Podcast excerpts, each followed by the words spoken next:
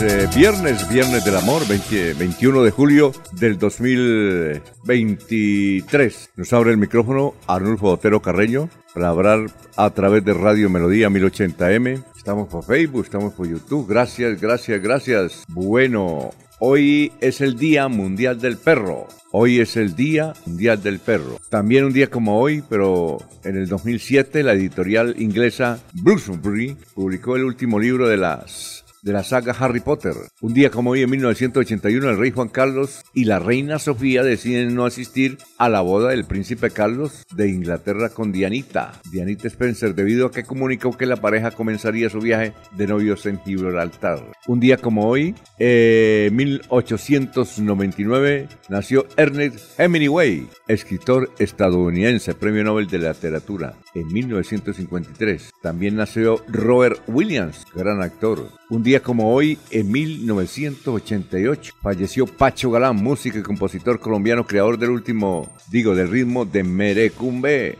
Eh, un día como hoy, en el 2007, Jesús de Polanco, empresario español, fundador del grupo Prisa, el dueño de Caracol. Murió un día como hoy Chucho Polanco. Eh, un día como hoy, en 1953, nació Joaquín Galán, el hombre que creó Pimpinela y trabaja con su hermana Lucía. El dólar va bajando, menos de 4 mil pesos, menos de 4 mil pesos. Dicho esto, vamos a saludar a nuestros compañeros hoy en el puente. Hay mucha gente que está descansando, pero descansando nos escucha porque realmente se levanta a la misma hora. Es más, tenemos que tener más sintonía porque pueden escucharnos tranquilos ahí en su casa tomándose el tinto. Nosotros aquí le refrescamos, le damos las noticias buenas y malas. Son las 5 de la mañana, 5 minutos. Laurencio Gamba está en Últimas Noticias de Radio Melodía 1080 AM. Gran hermano, ¿cómo se encuentra don Laurencio? Tenga usted muy buenos días. ¿Qué más que ha habido? Alfonso, cordial saludo para usted, para la señora Sara Prada Gómez, para Arnulfo Otero Carreño, para Jorge Caicedo y todos los demás compañeros y oyentes de Radio Melodía y todo su sistema. El gobernador ayer encabezó el desfile del 20 de julio. Amanece Bucaramanga con medidas especiales de seguridad y están llegando todos los representantes y senadores que ayer instalaron en Bogotá el Congreso colombiano de origen santanderiano, los senadores y representantes. Nuevamente se incrementaron los precios de los productos del agro como la yuca, el tomate, el limón, el aguacate y la cebolla por el incremento en los precios de la gasolina, los insumos y abonos, dicen los campesinos. Hoy el ingeniero Rodolfo Fernández se podría reunir en privado con el presidente Gustavo Petro para tratar temas sobre Santander. ¿Eso, por, ¿eso por qué lo dice? Que se podría. Porque usted sabe que el ¿Eso pensó usted o No, no, ayer él me dijo eso. Dijo, mañana es posible que el señor presidente en su visita pues hable con Rodolfo en forma privada. Es normal que un amigo con otro amigo se reúnan en privado, porque recuerde que el ingeniero pues es ya candidato a la, a la gobernación de Santander. Ayer Esa sí no me la sabía. Ayer al finalizar el desfile del 20 de julio... es primicia suya. No, primicia. Ayer a finalizar el desfile del 20 de julio, el precandidato a la alcaldía de Bucaramanga, Jorge Figueroa, realizó un evento populista en el Parque Turbay. Popular será. Populista suena como a, crítica, como a crítica. Sí, señor, populismo, porque fue que... No es popular. No, fue populismo. Ah, ¿usted está bien, está bien como, está como el denunciante? No, no, no, porque ahí estaba cerquita cuando él comenzó a gritar y a gritar y a gritar y a gritarle. ¿Eso dónde fue? Ahí al finalizar el parque, en el parque Turbay, ahí digamos que... Por, Oiga, lo vi delgado. Pues claro, es que ayer estaba caminando como muchos ciudadanos. Pero lo vi delgado, es que se acuerda que él viene aquí a la emisora ese en bicicleta. Sí, pero ayer pues Alfonso, ayer era el 20 de julio, era un evento patriótico. Precisamente el brigadier general Nairo Martínez Jiménez, comandante de la segunda división, pues se refiere a este 20 de julio que se celebró ayer las fuerzas militares y con la ciudadanía particularmente que a través de este desfile militar le entregaron a ellos ese mensaje de confianza, ese mensaje de creer en lo que somos, en lo que podemos construir como sociedad. Estamos muy contentos, la verdad, por este recibimiento, por, por todo lo que hemos visto esta mañana. Continuamos en modo patrio. Es eh, nuestra eh, forma de poder presentarnos ante el mundo de lo que nosotros somos, de lo que hacemos. Invitar a cada uno de los ciudadanos que hacen parte de los departamentos de Boyacá, Santander, Norte, de Santander, de los departamentos de Cundinamarca, Cesar, Antioquia, que hacen parte de esta segunda división a que nos acompañen igualmente en estas celebraciones. El Ejército Nacional en sus 213 años, eh, a través de todo lo que ha aprendido, a través de todas las experiencias que durante tantos años hemos tenido, eh, tiene la capacidad y tiene toda la confianza para decirles a ustedes que por favor eh, crean en sus fuerzas militares, crean en su Policía Nacional y a través de ellos juntos luchemos por lo que corresponde que es la seguridad, la libertad de nuestro país. Bueno, entonces usted estuvo ahí cerca donde Jorge Figueroa y no le grabó. A mí me, enviaron un video, pero muy cortico, sobre eso, donde él gritaba, le gritaba al alcalde. Eh, ha debido cogerlo en caliente a Jorge no ve que es que todavía no manejo bien los sistemas. Entonces, por eso, Alfonso, no es que se me queda patas arriba las vainas. Entonces dije, no. No, hay que hacer... no, y sobre todo porque, Alfonso, en ese momento uno dice, ¿qué tal que por aquí hay alguna persona por ahí también inconforme le lance un objeto a Figueroa, a su, esposa, creo, y a su hijo? Bueno. Entonces yo dije, más bien, ¿qué hace uno ahí tranquilo? Pero yo sí alcancé a pasar eh, un poquito del video de, de, de esa. Lo que me extrañó, además de los gritos, es que está delgado. Entonces yo supuse, o supongo que es que lleva ya dos meses todos los días en bicicleta recorriendo, eso baja. Eso es muy bueno. Bueno, vamos a saludar a Gladys Acosta de Moyano. Gracias, dice, hoy es viernes. Medardo Ortiz, buenos días desde Ciudad Dulce. Quique Herrera, si vienes del amor, exactamente. Así es Floria Blanca, buenos días. Faisar Ramírez, buenos días, compañeros desde la Oscar y la Comoneros, mi madre y mi hijo hospitalizados, María T. Alvarado, Dios les bendiga. Bueno, vamos a saludar como se merece a Jorge Caicedo a esta hora. Son las 5 de la mañana, 11 minutos. Hoy es viernes, viernes de puente, ¿no? Viernes de puente. Jorge, ¿cómo están? Muy buenos días. Jorge Caicedo está en Últimas Noticias de Radio Melodía 1080 AM. Don Alfonso, muy buenos días. Como siempre, feliz de compartir con ustedes este espacio de últimas noticias y poder llegar a toda la audiencia de Radio Melodía en este día de viernes, que es el ducentésimo segundo día del año, el 202, y que ya le deja 163 días a este 2023 para finalizar. Cifras que son noticia, don Alfonso, en Bucaramanga son por lo menos 3.650 personas en situación de discapacidad las que afrontan barreras para movilizarse por las calles de la capital santanderiana. Esta cifra indica que 8 mm, de cada 10 personas en condición de discapacidad residente en Bucaramanga afronta problemas de movilidad debido a la infraestructura urbana que no eh, está acondicionada para darles cabida a ellos dentro de la población. Por lo tanto, es un justo reclamo dentro de la comunidad de personas en condición de discapacidad para buscar más espacios, mayor inclusión y participación dentro del desarrollo urbano de Bucaramanga. Son las 5 de la mañana, 12 minutos. Estamos saludando a don Ramiro Carvajal de Deportivos Carvajal, Aníbal Navas Delgado, gerente general de Radio Taxi Libres, que tiene el teléfono eh, 634-2222. Igualmente para Juan José Rincón para Lino Mosquera, para Peligan, eh, para Pedrito Ortiz, para el hombre del, del sombrero Walter Vázquez, Miriam Alférez, Jessica Alférez, es decir, igualmente para Pedrito Galvis, Paulito Monsalve, Perigan, ya, bueno, Juan José Rinconosma, todos ellos. Oiga, eh, ¿usted cree que es lo que hizo ayer Jorge Figueroa, como dice don Laurencio, es un acto populística, populista o popular? Oiga, tremendo, ¿no? Para mí fue un estéril, un estéril episodio de, populismo, porque los diversos videos que han llegado, por lo menos cuatro videos, cuatro tomas diferentes del momento en que se da esa, ese reclamo que le hace Figueroa al alcalde, al alcalde Cárdenas, eh, no estaba rodeado de muchas personas que, lo respaldaran. Corrupto. Gritó que se robaron a Bucaramanga, con Cárdenas se robaron a Bucaramanga, gritaba, lo secundaba una mujer, no sé quién es, eh, habían dos menores a su lado, eh, no, no, no había como un respaldo, pues, para, considerando que Jorge Figueroa está aspirando a la alcaldía de Bucaramanga, no le vi como un respaldo, un equipo de trabajo,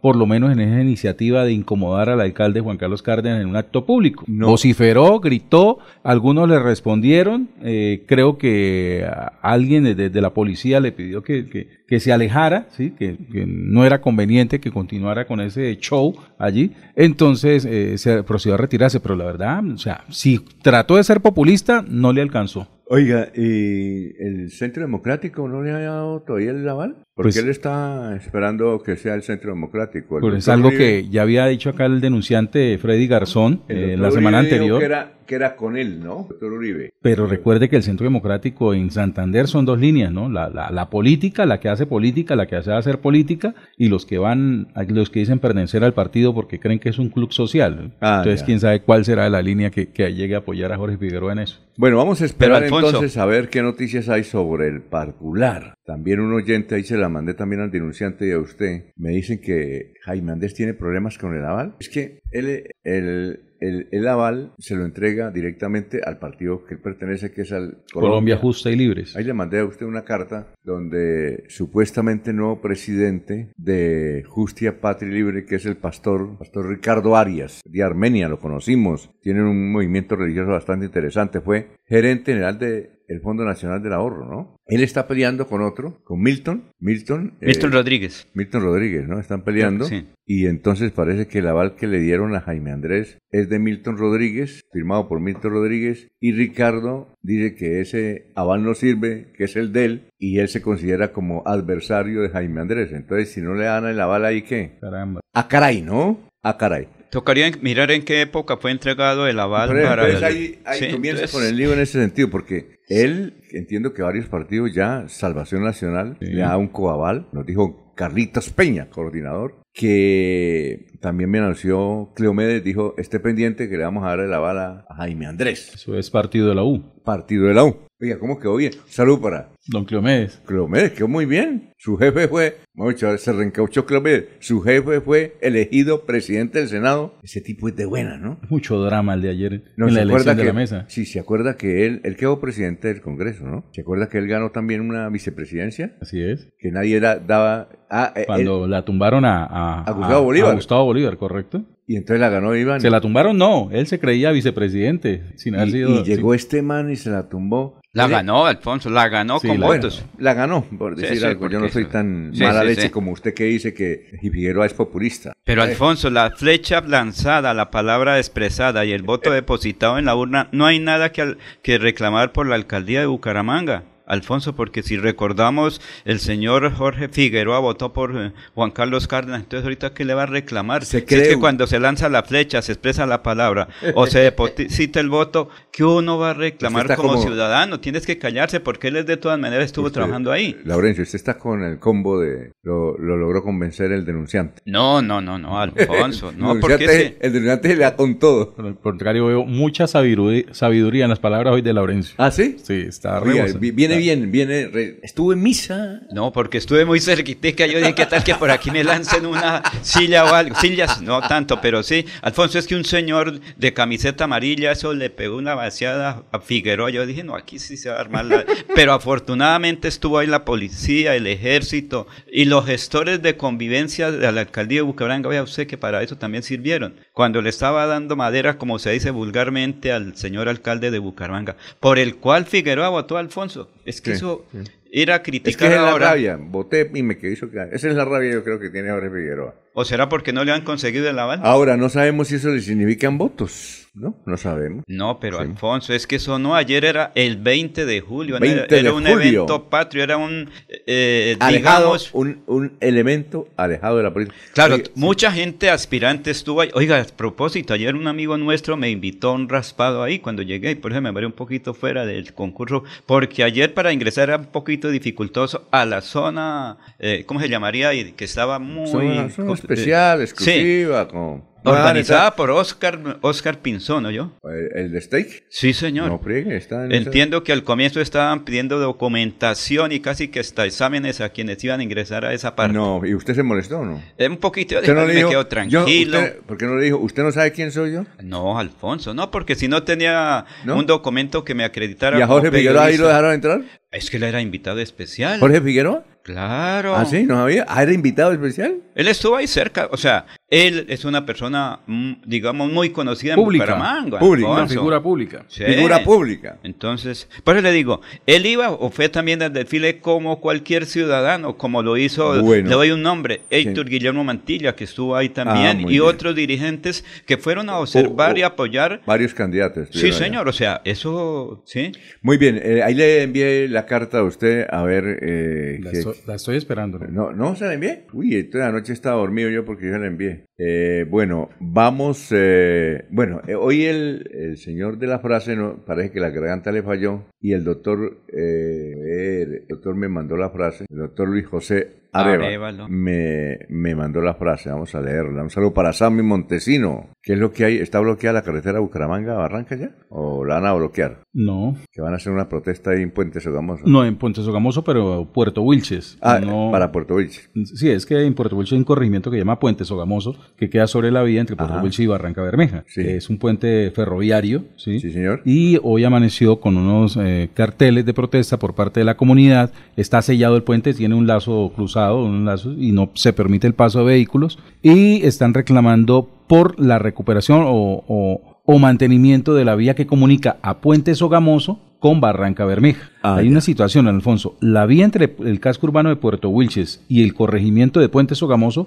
está completamente pavimentada. Ajá. Sí, una gestión que de, de las dos últimas administraciones de Puerto Wilches. Eh, la comunidad está reclamando por la vía entre Puente Sogamoso y Barranca Bermeja. Ah. Son alrededor de unos 10 a 15 O kilómetros. sea que de aquí a Barranca no hay ningún problema. No, no, no, de aquí para a nada. Puerto Wilches, sí. Para nada, no, tampoco. Es que es una vía o alterna, Es Alfonso. la vía antigua Ah, entre. Bucaramanga, eh, entre Puerto Wilches y Barranca Bermeja. Es- es Lo como- que reclama la comunidad es el mantenimiento de esa vía, de esos mm, 10 a 15 kilómetros que están en territorio o en, en jurisdicción del municipio de Barranca Bermeja. ¿Y esa vía es departamental, nacional o...? Sería departamental, sería una vía O secundaria. municipal, porque si le Es que reclaman... a- sería una es- vía secundaria o terciaria. sí, eh, Es eh, como la salida de Bucaramanga hacia To- Sotonorte, Alfonso, mire cómo está de feita. Ah, sí, sí, es exacto. Pero como faltan recursos para eso, o mejor, ¿quién debe hacer el mantenimiento? Así creo que pasa en ese sector, que el uno dice que sí, que el otro no, pero que no hay recursos. En el caso de Barranca Bermeja, que no hay recursos por parte del municipio,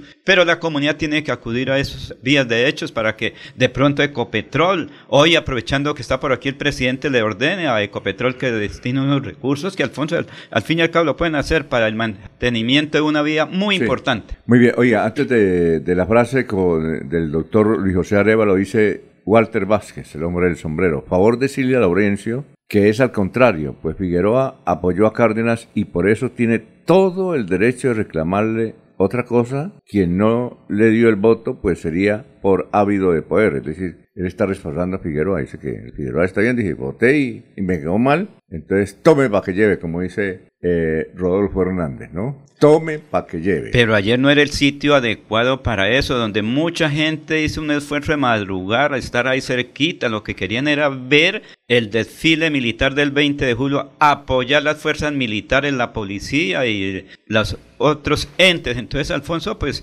esa es la cuestión. O sea, una protesta es normal, pero no era el sitio adecuado cuando mucha gente estaba con en familia. A ver eso, pues la gente se preocupó ayer, Alfonso. Es que no quiero, lo que he dicho es que no era el sitio, Sí, no era el lugar, no era la hora para, para ese, esa, eh, digamos, protesta.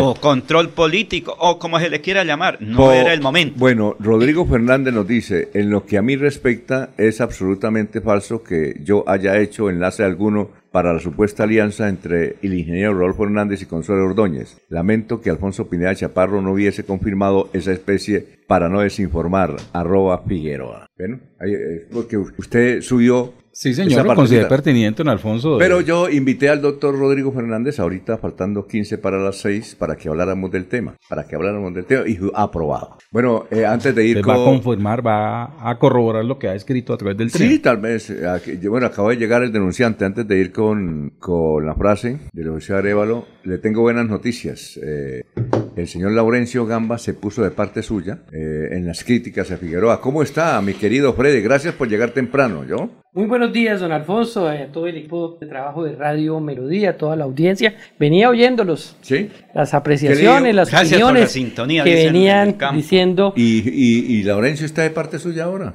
Ay, don Alfonso, es que eh, lo ponen a uno a opinar por temas que no son trascendentales en la ciudad, Laurencio. O sea, un loquito gritando por las calles. No, hay que decirle. No, no, no, no, no, no, esas actuaciones son de loquitos. O sea, gritando en la calle, arengas que no tienen ningún piso, porque él eligió a Juan Carlos Cárdenas. Él fue el que le recetó a Juan Carlos Cárdenas a Bucaramanga. Él participó de recetarle eso.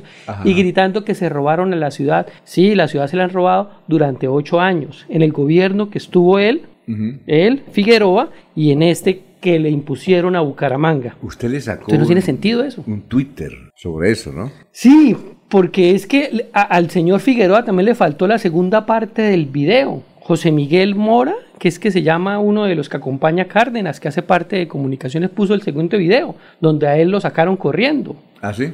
Después de que puso las arengas, también otras personas se fueron contra él y les tocó salir corriendo. Ah, Entonces no puso el video completo el señor Jorge Figueroa. Ah. Pero don Alfonso, estos temas, una persona que no va a ser candidata, que no se va a escribir, ¿Usted no cree y, que, y ya van 20 minutos hablando de ese señor. ¿Usted no cree que el Centro Democrático le dé la bala a Jorge no, Figueroa? No, no, no, no, don Alfonso, no. Pero entonces tiene el derecho a De verdad hay otros candidatos buenos. Ah, no, todos tenemos derecho, claro. Tiene no está inhabilitado. Oye, a propósito, yo le envío a usted lo de Jaime Andrés para que analicemos ese tema de Jaime Andrés. Oiga, don Alfonso, y hay mucha noticia, opinión. Ayer la elección de la mesa directiva del Congreso Nacional, el Cámara de Senado, el palo del Senado, eh, la que ya se pensaba ganadora le tocó agachar la cabeza, pero también es el reflejo de que esa coalición en el Congreso Nacional está pegada como dice la gente, con babas. o no se cumplen los compromisos, la palabra empeñada, la flecha lanzada o el voto depositado. Luis José Arevalo tiene el pensamiento, me lo envió, tal vez tiene asuntos de problemas en la garganta, pero es un pensamiento de Alejandro Jodorowsky. Jodorowsky es un chileno que vive en México, tiene como 100 años, de buena salud y da muchos consejos. Dice, el amor se ha convertido en ti, tu voz, tu rostro, tu nombre, tu carne, tu espíritu y tu alma. El amor no existe sin ti, sin nosotros, sin nuestra conexión, sin dar ni, ni sin recibir, sin dar ni sin recibir. Alejandro Jodorowsky. Alfonso Pineda Chaparro está presentando Últimas Noticias. Bueno, resumen de melodía que es transmitido por la cadena internacional de emisoras Visión Celestial Radio. El presidente Petro y varios ministros desarrollarán agendas básicamente hoy en Bucaramanga, en el Coliseo Bicentenario de la Unidad Deportiva Alfonso López y en el Parque San Pío. Si viene. Eh, una dama de 105 años, la de más edad en Santander, fue homenajeada en el desfile militar del 20 de julio ayer. Ella es de San Andrés Santander, se llama Noemí Jerez Río, bisabuela del general Jerez, comandante de la Quinta Brigada, que fue comandante también de la Segunda División. Ella, doña Noemí, tiene cuatro hijos, 19 nietos, 27 bisnietos y seis tataranietos. Su esposo murió hace poco y llegó a los 100 años. Informa la alcaldía de Bucaramanga, dice, nos tomamos el puente de la novena, instalamos el punto de escucha móvil de la estrategia Pide ayuda, yo te ayudo. Hablemos con el fin de promover cuidados, derribar mitos y dar tips para la promoción y el fortalecimiento de la salud mental de la mano del S.I.S.A.U.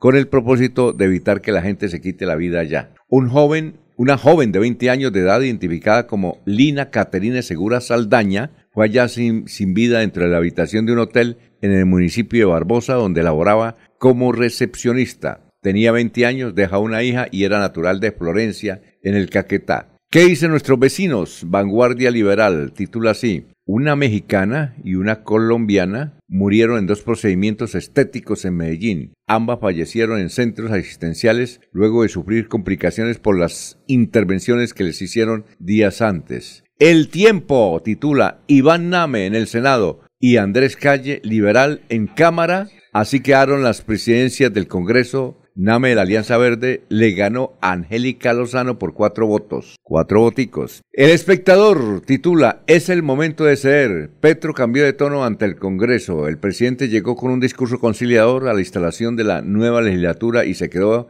a escuchar a la oposición. El diario La Opinión de Cúcuta titula así anuncian activación de la ruta binacional para hoy viernes, que consiste en tres rutas desde buses entre San Cristóbal y Cúcuta y viceversa. Hasta aquí el resumen de las noticias. En Melodía valoramos su participación.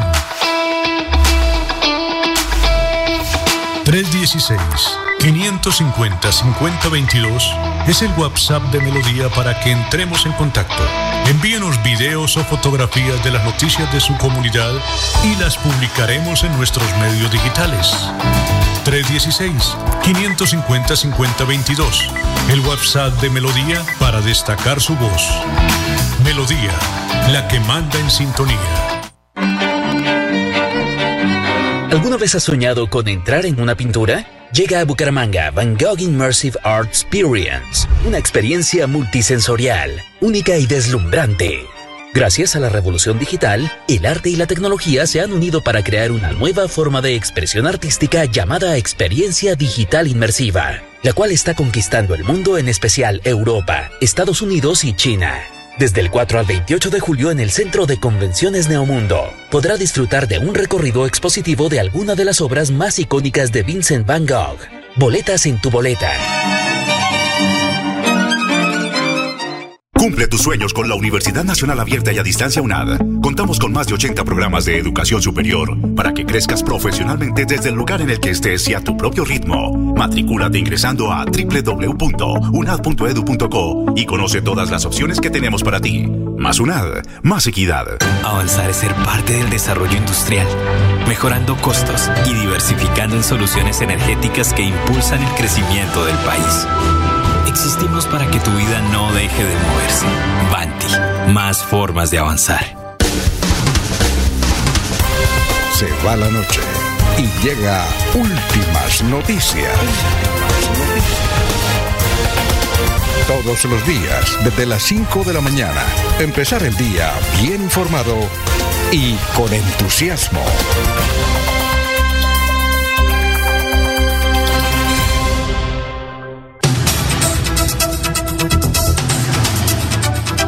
Bueno, Walter Vázquez dice gracias por haberle transmitido eso a Laurencio. He perdido el tiempo con él, tantos consejos que le doy ahí en la ciudadela. López López, bueno, buenos días. Pero Alfonso, le tengo va a tocar que a la otra pague el tinto usted, hermano. Le tengo otra, Alfonso.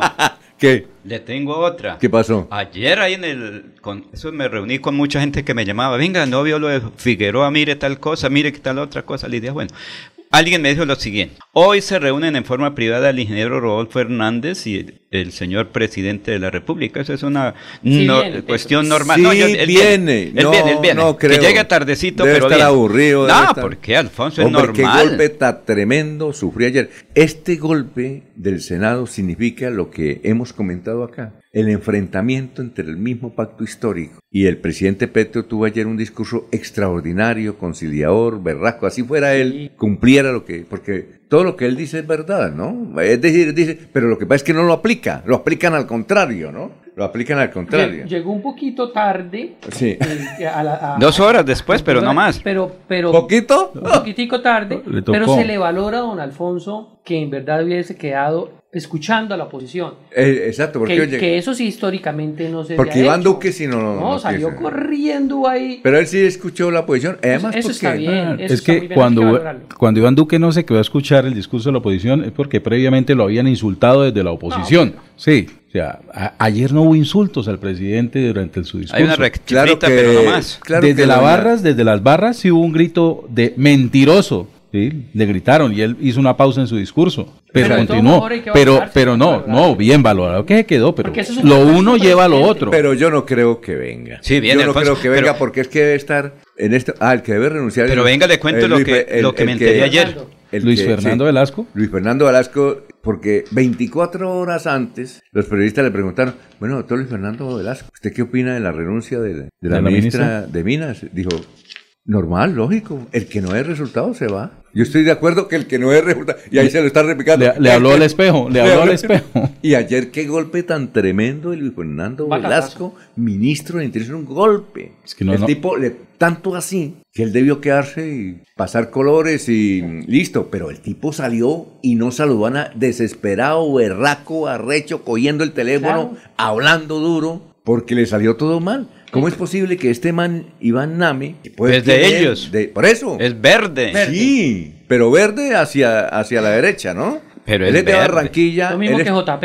Él estudió, es que Iván Name, él está en el verde, y no sé por qué, pero es derechista. Porque Él nació en votos. Barranquilla, él estudió en la Universidad Javeriana. Él, una vez yo le, hice una entrevista acá cuando vino y, y él, él dijo, no, esto tenemos que pagar, eh, cambiar. Y le dijo a un grupo de amigos, hombre, hagamos un grupo político, hermano. ¿Por qué no hacemos? Mire, nos ayudan aquí en la universidad y listo. Y se lanzó a la asamblea de Cundinamarca, salió, bien de Barranquilla. Luego al Congreso salió y mire dónde va. El Senado, el tipo tiene cacumen ese, y les ganó la batalla. Y pero- se postuló él mismo ayer. Él mismo fue el que se postula, duró hablando como media hora. Se jaló un discurso. Se, No, no, es que el tipo, él es, se él jaló es- el discurso. Para mí, cuando yo le hice la entrevista hace unos años, para mí yo le dije a Clomé, eh, porque Clomé es, eh, ¿Eran es- de es el hijo Era el de momento, Name. sí, Ah, en no, el momento era la U, para esa época. Clomé es bello, Mm. quedó bien. Él es el hijo putativo de, de- Sí, amigos. Bueno, amigos, y resulta de que el tipo eh, va a llegar... mu- ¿Escuchaban el discurso? Ahí está en las redes sociales. claro que sí. El tipo va a llegar adelante porque él, todo lo que la entrevista que nos concedió hace mucho tiempo, es todo lo contrario a lo que dice Petro, ¿no? Entonces, y les ganó. Lo que pasa, don Alfonso, es que el Partido Verde, a nivel nacional, como pasa aquí en Bucaramanga, en Santander y yo creo en todas las regiones, desbarata hasta un balín. Son ellos, los del Partido Verde, los que han hecho que esa coalición de gobierno se pierda. Mire, Inti Esprilla, que era el que posiblemente también iba a ser el presidente del Senado, declina y, y menciona lo que usted está diciendo, que Petro, el gobierno, Luis Fernando Velasco querían que fuera Claro. Angélica Angélica. Lozano, Claro. llegó Claudia López, que eso tampoco se ha presentado. Había cinco ministros, alcaldesa, estaba la La alcaldesa, alcaldesa que es la esposa de, de- de la senadora. estaba el alcalde de Medellín allá tirando pierde, teléfono. Cierto, y Name se postula él como. Nadie lo postuló, él se postuló Sí, sí, y les gana. En la primera vicepresidencia, JP, también del Partido Verde, de la extrema derecha, Sí. este, eh, postula a Paulino Riascos y casi le gana a María. José Pizarro. Casi le O sea, gana. Fue un golpe contundente que demuestra que esa coalición está re mal. Ve- Quiero decir, el- Pero Freddy, le tengo noticia. a ver, ¿cuál es la noticia? Es que hoy viene el presidente a Bucaramanga, eso pongo ¿Viene? la firma, sí viene, pero es que hay Ese una es como cosa. Diomedes Díaz cuando venía a hacer ver. No, pues pero oiga, también si no viene, Carlos Ramón González, recuerde todo eso, Sí. y viene mucha gente del Partido No, Verde. Carlos Ramón se viene, pero yo no creo Pero que. escuchen lo A siguiente, ver, es que hoy le dirán al profe Ferley Sierra, retire su aspiración, hay que apoyar a Rodolfo Hernández Suárez para que sea el próximo gobernador de Santander, porque hoy también se puede dar a conocer el nombre del nuevo ministro o ministra de Minas y Energía. Recuerde que aquí Bucaramanga ha sido, fue, eh, es un centro de noticia nacional, no sé a quién nombre, eso sí ya lo ha, eso es el fuero del señor presidente Ayer- de la República. Bien. Y hoy, aquí en Bucaramanga se puede conocer quién va a ser el ministro o ministra cargado. de Minas. Mire, no, no, Entonces, y nosotros aquí le mamamos gallo y nos reímos ¿A y nos burlamos de Laurencio y él es el que trae las buenas noticias. No, No, viene no, cargado. Viene hoy como para que, viene como para que usted le haga apuestas hoy a Laurencio. Por lo menos tres apuestas le puede poner hoy sobre No, la mesa. no, me porque gusta ahí, puedo perder, porque Laurencio viene hoy como una lumbrera. Pero es que que resulta dice- que ayer estaba en una funeraria, anoche estaba Sí. en una funeraria, Ay.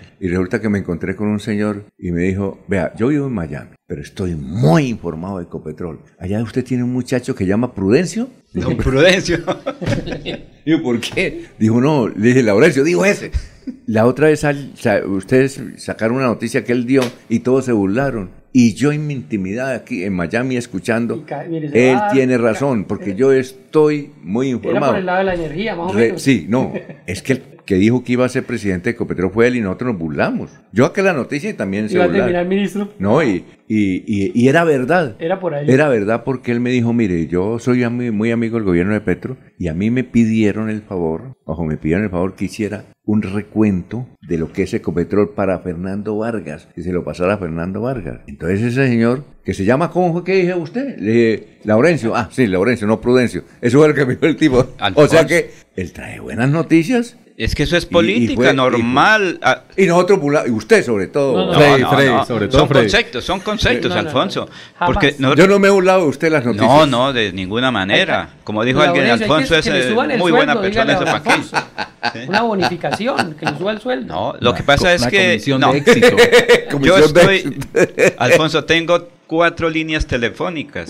y eso me permite. Y tiene siete celulares, uno de flechita, ¿no? Sí, entonces eso me permite conocer. Uno de los un amigo que nos estamos saludando. Una gran... Sí, el señor. doctor Jairo Alfonso, un saludo muy especial que nos hemos saludado, hombre. Sí, él me... Jairo Alfonso. Ayer le dije, oiga, Alfonso, ayer se lo dije a Héctor Guillermo Mantilla. ¿Qué le dijo? Le dije, mire, Héctor Guillermo Mantilla, pues muy bien que usted esté trabajando aquí, eso no es el caso. Le dije, mire, en Florida Blanca el ciudadano de a pie, el ciudadano con cédula en mano quiere votar por su señor padre, por don Jairo Alfonso Mantilla, a la alcaldía, independientemente de las cosas. Ese es el concepto que la gente tiene, que don Jairo es un buen ciudadano, una buena persona, un gran empresario y es la persona que va a sacar bien a Florida Blanca. Eso lo dice el ciudadano a pie de Florida Sí, Blanca. claro. ¿sí? Nosotros queremos es votar por don Jairo Alfonso Mantilla que ha ganado nuestra confianza, porque es que los votos no se donan, no se hipotecan, no se venden, se ganan. Y don Jairo Alfonso Mantilla, independientemente de las ¿Y cosas, Jairo? ¿Y qué gana. Héctor? Dijo, sí, Labrencio, le dije, sí, hay que pasar y escuchar a la gente, al pueblo, qué dice el pueblo, porque una cosa es gobernación, otra cosa es alcaldía, y en el caso particular de Florida Blanca, porque yo conozco muchas Sí, cosas claro, en varios pero municipios. una cosa, pero Laurencio. La gente quiere votar por don Jairo Alfonso como ciudadano, Laurencio, como persona, quien conoce a Florida claro, Blanca y Laurencio. la puede sacar ¿Y cuál es la chiva que nos tiene? Que Petro va a hablar Se con Rolfo. Sí, que por eso ya les dije, hoy el ingeniero Rodolfo Fernández, no sé si se encuentren arriba en el aeropuerto, obvio, eso es privado, porque eso no va a ser porque... Pero No, yo creo que ya no va a ser privado, Laurencio. no, no, no, es que No, me no, no, refiero, pero- el evento como tal es privado, o sea, allá no van a permitir cámaras, no van a permitir nada, ¿sí? Es un evento privado donde hablan dos ciudadanos del común y Que corriente. tenga el presi- Ah, que, ten- que en este momento es el presidente y que el casi que gana la presidencia Rodolfo Fernández, ellos hablan como ciudadanos. Que ¿sí? tenga cuidado el presidente Petro en la reunión con Rodolfo porque él acostumbra ¿Quién? a grabar sus reuniones. ¿Rodolfo? El Sí. presidente Petro, claro. Ah, ¿el presidente Petro o Que Rodolfo? tenga mucho cuidado el presidente Petro porque Rodolfo Hernández tiene de costumbre Claro. grabar todas sus reuniones eh, de privadas. Así quedó una vez eh, claro, demostrado, cuando siendo alcalde de Bucaramanga, ingresaban todas las personas y sin autorización él las grababa. Bueno, ¿Pero vamos- quién? ¿Petro o el, o el Sí. alca- eh, El Rodolfo Hernández. Bueno, pero no, la, la noticia que Son votó Laurencio de peso, ¿no? 5.43, sí. ¿De qué? Vienen a pedirle la renuncia a un candidato a la gobernación que Eso. desista. Y, y, Vienen. y- y puede, mire, la hinchada de Yo- Bucaramanga yo- sigue molesta. yo no sé, que va a ir una comisión a Bogotá. Yo no creo que le pidan. al Partido Verde. Yo no creo que saquen a Ferley, pero. Voy para allá, porque es que la gente señor. está muy molesta por lo que ha hecho.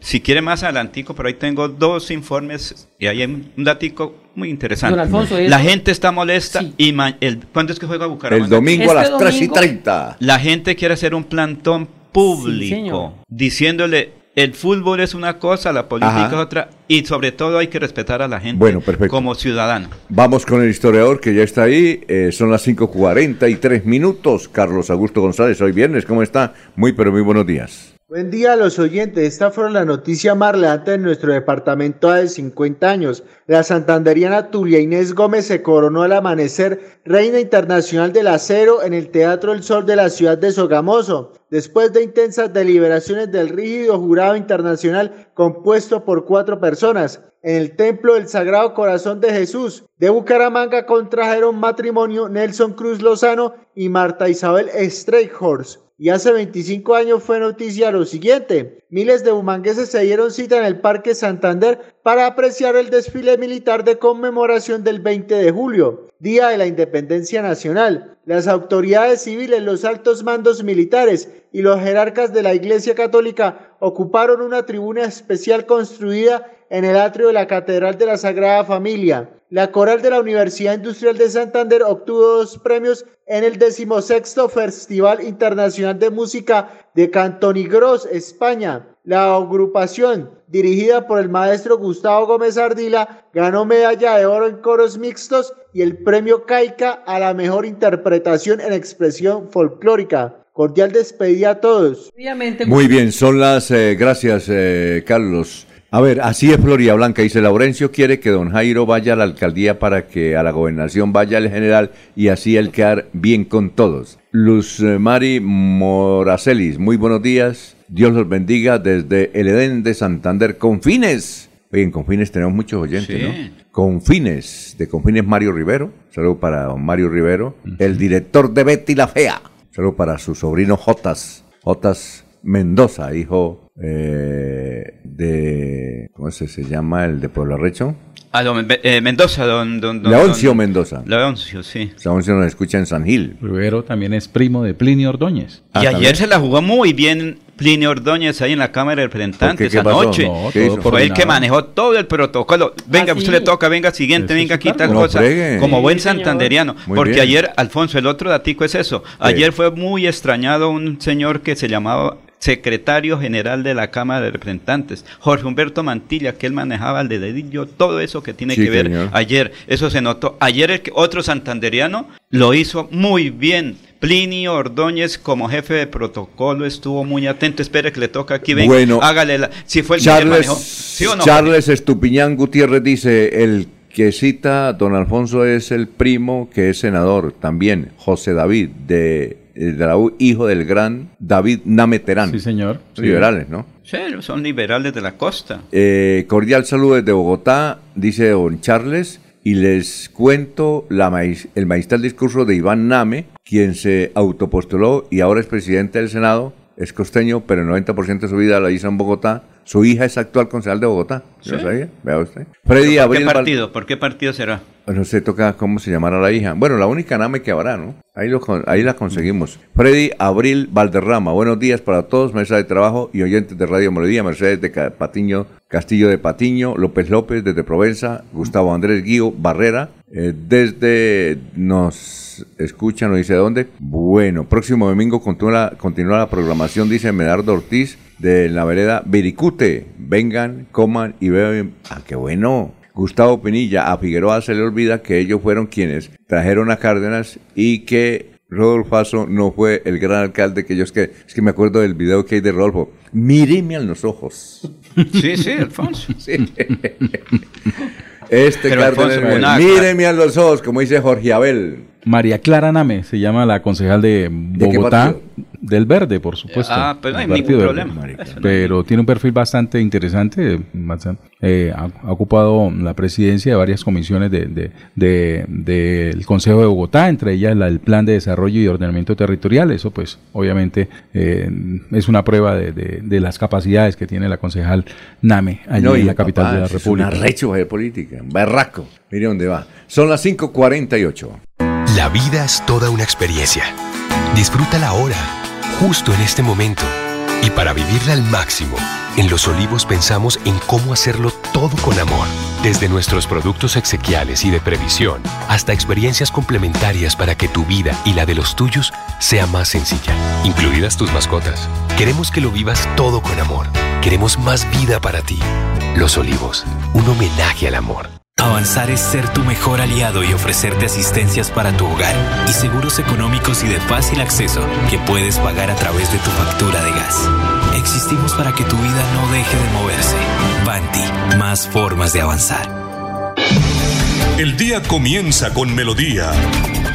Últimas noticias, 1080 AM.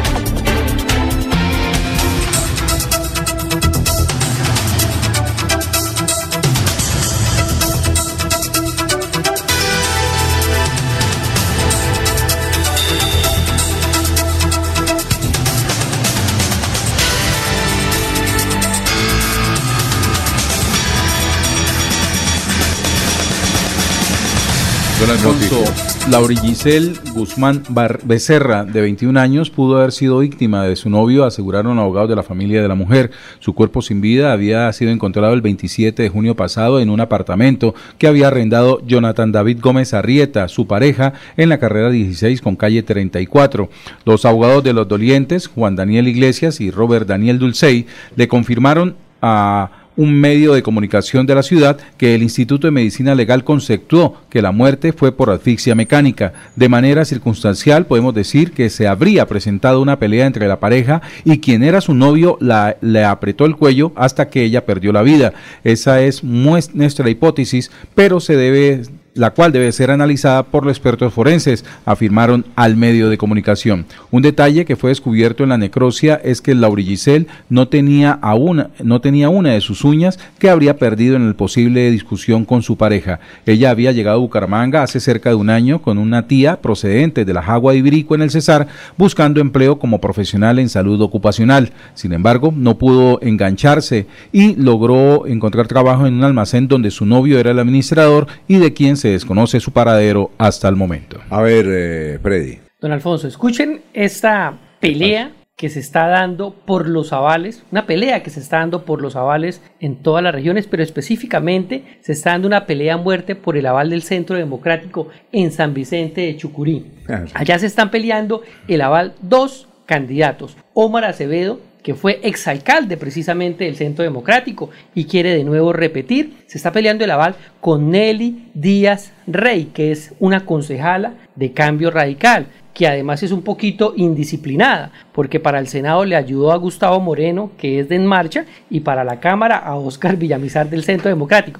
Ahí hay una pelea a muerte a ver quién se queda con ese aval del Centro Democrático, pero también eh, el quedarse con ese aval del Centro Democrático eh, también quiere decir que va a recibir la bendición del actual alcalde Oscar León, Leonardo Rodríguez, que es alcalde del Centro Democrático. No votan, sí, los alcaldes no votan, pero entonces de los amigos del alcalde que le podrían ayudar. Entonces, una pelea a muerte feroz por el aval del Centro Democrático entre Omar Acevedo y Nelly Díaz Rey. Bueno, eh, saludamos al doctor Rodrigo Fernández. Vamos a probar sonido, doctor Rodrigo. Gracias por estar con nosotros. Muy, pero muy buenos días. ¿Aló, doctor Rodrigo? Hola, hola. Se le cayó el satélite. Vamos a ver si el doctor Rodrigo. ¿Aló? Aló. El doctor Rodrigo, ¿cómo está? Muy buenos días. vamos a probar sonido. Lo, lo escuchamos muy bien, como si estuviera acá. Ah, bueno, ok. Bueno, perfecto. El, doctor Rodrigo nos hace un reclamo de que eh, le voy a explicar por qué dimos la noticia sobre eh, que él intermedió para que supuestamente Rodolfo le diera el aval a Consuelo Ordóñez de Rincón. Es que aquí, todos los días, leemos mensajes de los oyentes. Yo generalmente, cuando ya comienzo a leerlos, metí la pata. a veces, y me meto mucho la pata, que son muchos, muchos, y yo por no tengo tiempo de ponerme a, a mirar y como no tengo asistente, diga, oiga, mírenme los mensajes, yo los leo y he cometido muchos errores. Entonces, la semana pasada yo leí un correo de un oyente donde decía que Rodrigo Fernández actuó para que es muy amigo de Consuelo Ordóñez de Rincón y es muy amigo de Rodolfo Hernández, decía más o menos el mensaje, y que usted actuó como intermediario para que Rodolfo le dé el aval a Consuelo Ordóñez de Rincón. Y eso, desde luego, explotó en las redes sociales. Doctor Rodrigo, esa es la versión que yo tengo. Y por favor, me puede regañar, claro. Adelante, doctor Rodrigo. Bueno, el, regaño sí está merecido, porque efectivamente la especie que, que está en las redes no tiene ningún asidero. Perfectamente podría concursar con la ministra de Minas en, los, en el concurso que, de cuento corto que ella se ganó. Eh, efectivamente, soy amigo de, de, Rodolfo, somos colegas, fui, trabajé con él en, en, la administración municipal y de Consuelo también soy amigo, trabajé con su esposo en el banco cafetero, eh, pero eso no quiere decir que ni me haya ofrecido ni me hayan llamado para hacer tal intermediación, de tal manera que creo que es muy importante que la gente conozca la verdad y que esa información difundida por usted pues no tiene ningún sustento en la realidad. Muy bien, oiga, doctor Rodrigo, aprovechamos para, ya que usted es amigo de Rodolfo, es amigo de Figueroa, es amigo eh, de Consuelo Ordóñez, eh, es para lo siguiente. Eh, hay muchas críticas, por ejemplo, de Jorge Figueroa contra Juan Carlos Cárdenas, que como dicen los oyentes, él y Rodolfo lo ayudaron a elegir. Eh, entiendo que usted también votó por, eh, por Juan Carlos Cárdenas, si mal no estoy. Usted votó por Juan Carlos Cárdenas, ¿verdad? Por supuesto. Bueno, perfecto. Por supuesto. ¿Usted qué opina de las críticas que hay contra Juan Carlos Cárdenas? Usted como ingeniero, además, porque conoce muy bien la materia de contratación. Pues yo creo que hay unas críticas que son absolutamente eh, justificadas, porque hubo un asunto que se logró en la administración de Rodolfo Hernández y fue desparcelar la administración. Las secretarías no pertenecían a directorios políticos, a movimientos políticos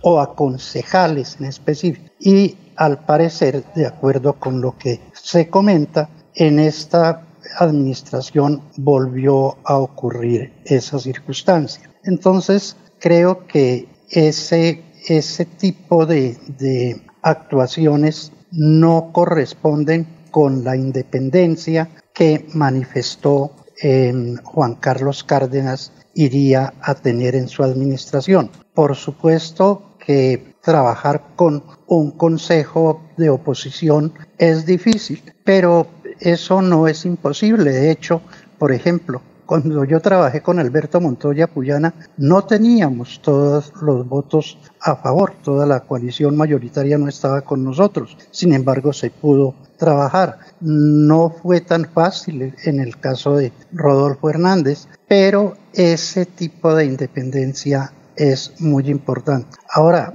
pienso que ha habido equivocaciones tan graves en el gobierno del, ingeniero Juan Carlos como la desafortunada intervención de la doctora Saray Rojas, por ejemplo, en el peaje de Río Negro, cuando se fue a ofrecer allá, tal vez por desconocimiento, ella acaba de llegar a Bucaramanga en el 2020, que si Río Negro no quería peaje, no habría peaje, cuando el peaje de Río Negro es absolutamente indispensable para la financiación de las obras ZMB desde cuando se concibió el proyecto. Eh, de tal manera pues que, que hay críticas que son absolutamente justificables, como hay otras que no. Pienso que eh, Juan Carlos Cárdenas en la pandemia dio un manejo adecuado al, al, mm, al tema, pero ha, ha, habido desaciertos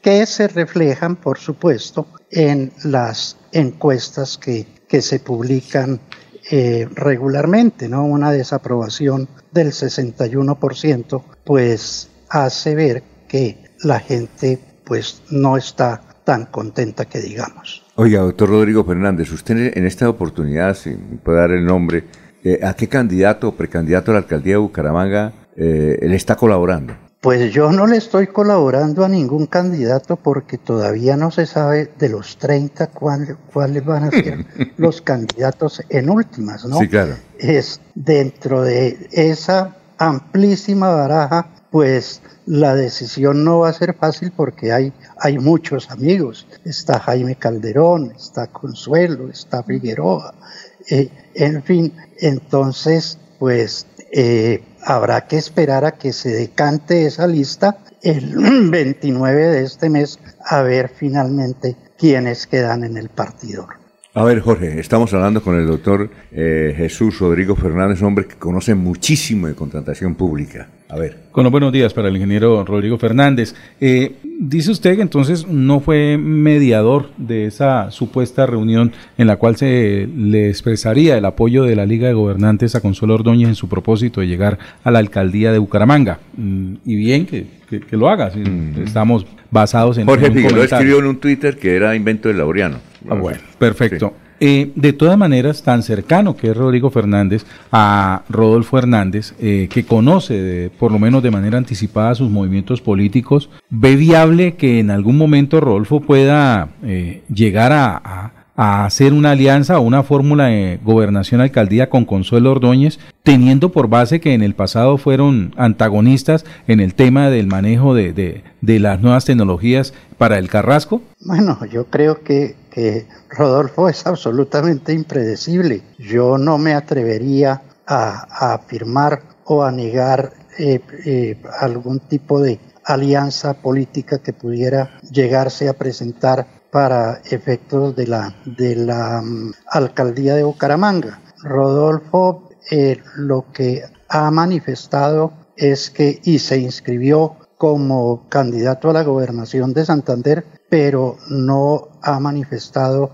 hasta el momento alianza ninguna, ni pública ni en privado me ha manifestado ningún tipo de, de conversación que haya tenido en ese sentido. A ver, eh, Freddy, Freddy Garzón. Ingeniero Rodrigo Fernández, muy buenos días. Mi pregunta va por el lado del último que mencionaba Jorge, que son las nuevas tecnologías del Carrasco. La semana pasada se cumplió una audiencia más en el juicio oral que se lleva en el caso comúnmente conocido como Vitalogic. Usted que trabajó con el ingeniero Rodolfo Hernández, como muchos de los que han trabajado con él, ¿usted todavía piensa que eso es una persecución política? Porque las pruebas están ahí, ya está el juicio oral no solo de los que trabajaron con él, sino también con Rodolfo Fernández. ¿Qué piensa sobre lo que está pasando con Vitalogy? Pues yo creo que precisamente los, los procesos jurídicos y los procesos judiciales que llegan a instancias como las que está el proceso de contratación del consultor eh, Jorge Alarcón tienen que llegar a un término en, el juicio y esperemos las decisiones que la justicia tome. No soy yo quien deba decir si me parece o no me parece una decisión que pueda llegarse a tomar a futuro. Las decisiones de la justicia habrá que acatarlas y esperemos las resultas de esos procesos. Eh, doctor, no le quitamos más tiempo porque eh, ahí tenemos un invitado muy especial ahí en, la línea, entiendo, eh, que es el presidente, es el director de la UDES. Doctor Rodrigo, muchas gracias, muy amable, muy gentil.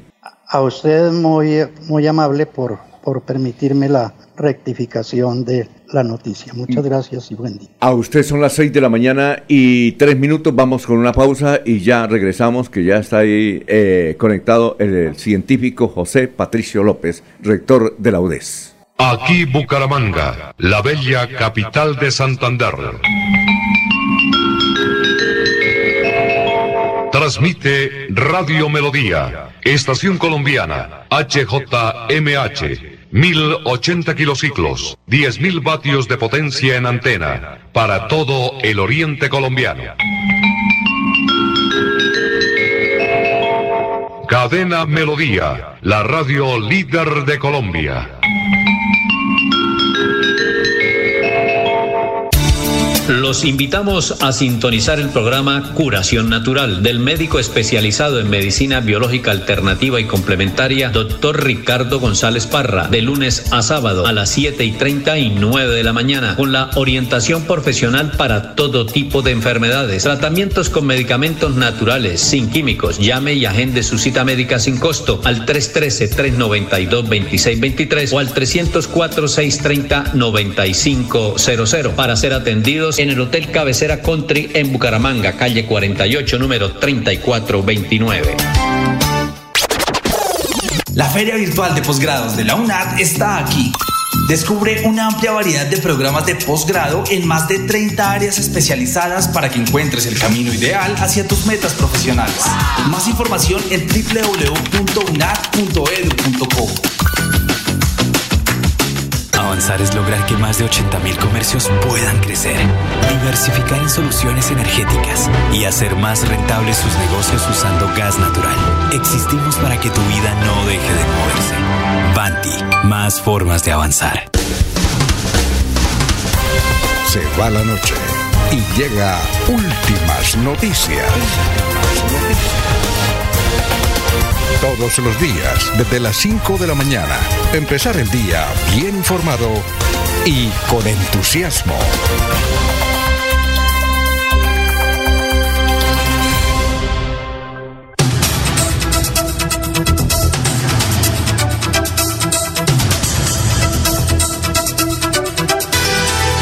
Bueno, tenemos las 6 eh, de la mañana, 6 minutos. Nos da mucho gusto saludar al científico latinoamericano, él es ecuatoriano, es rector de la UDES. El doctor Patricio López es un científico, hemos eh, conocido y hemos siempre seguido, eh, porque él, él, él escribe en unas revistas científicas donde no todo el mundo escribe, sino los científicos. Doctor Patricio, nos alegra mucho saludarlo aquí Radio Melodía, muy amable por conectarse, tenga usted muy, pero muy buenos días. Eh, buenos días, muchas gracias por la generosa presentación. Sí, un gran orgullo representar a la Universidad de Santander en lo que significa la producción de conocimiento que permita mejorar las condiciones de vida de los colombianos. El doctor José Patricio López es una autoridad científica en el mundo sobre la hipertensión arterial. Hemos leído su artículo, él dicta muchas conferencias y además él lo dice con mucha responsabilidad.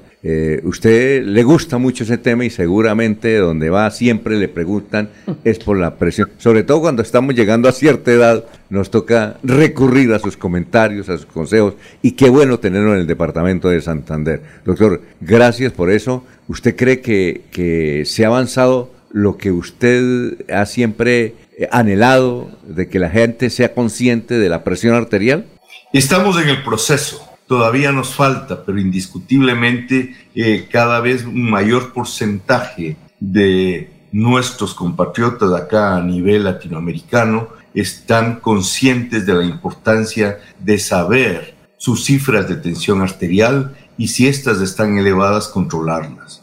Eh, denominamos hipertensión arterial cuando sus cifras de presión arterial están por sobre 140, 90 milímetros de mercurio. En esas condiciones es necesario enfoques tanto terapéuticos como cambios en los hábitos de vida, como también intervenciones terapéuticas farmacológicas. Así que el consejo es, tómese la presión arterial, especialmente si usted tiene más de 35 años, debe hacerlo. En la medida en que pasan los años, las arterias se ponen más duras y hay más riesgo de hipertensión arterial. Y la hipertensión arterial es el principal factor de riesgo para accidente cerebrovascular, para infarto de miocardio, para muerte, siendo su control un factor eh, que disminuye en hasta el 20% la mortalidad total. Eh, doctor, y, entiendo que la universidad está en ese campo. Eh, aquí hay un artículo que dice, ¿cuál es la dieta ideal para los colombianos? Aumentar el consumo de leche entera y leguminosa tendrá efectos beneficios en la salud de toda la población. Es decir, eh, ese artículo indica que uno debe consumir mucha leguminosa y también la leche. Sí, señor. Eh, mire, eh, quizá este es el estudio más importante en que en cualquier momento ha emprendido el ser humano. Eh, son 250 mil individuos seguidos en 27 países, entre esos Colombia. Y lo que se demuestra claramente es que se debe hacer investigación en las propias circunstancias.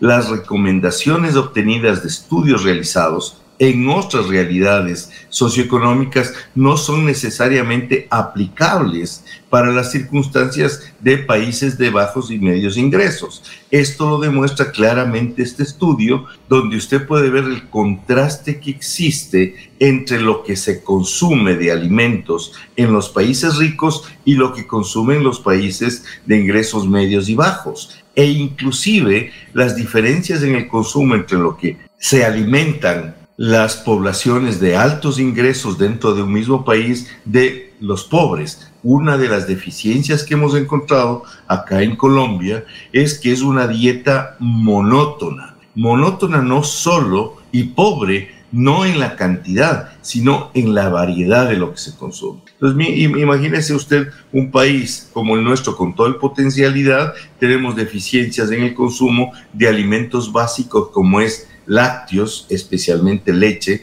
y leche entera, deficiencias en el consumo de leguminosas, llámese esto frijoles, llámese esto lentejas, llámese esto arvejas, ¿cierto? Tenemos esa gran deficiencia y algo que es realmente una necesidad en términos de cambio del abordaje de lo que nosotros comemos hace relación al casi nulo consumo que tenemos de frutas, verduras y especialmente nueces. ¿cierto? Las nueces, uno cuando habla de nuez habla, está pensando solo en la nuez de Castilla, pero les recuerdo que tenemos alrededor de 40 tipos de nueces que son fundamentalmente tropicales. Me estoy refiriendo a la macadamia, a la nuez de Brasil, ¿cierto? A las almendras, que nosotros podemos, a los arándanos, que podemos tenerlos fácilmente acá en las circunstancias de nuestra geografía.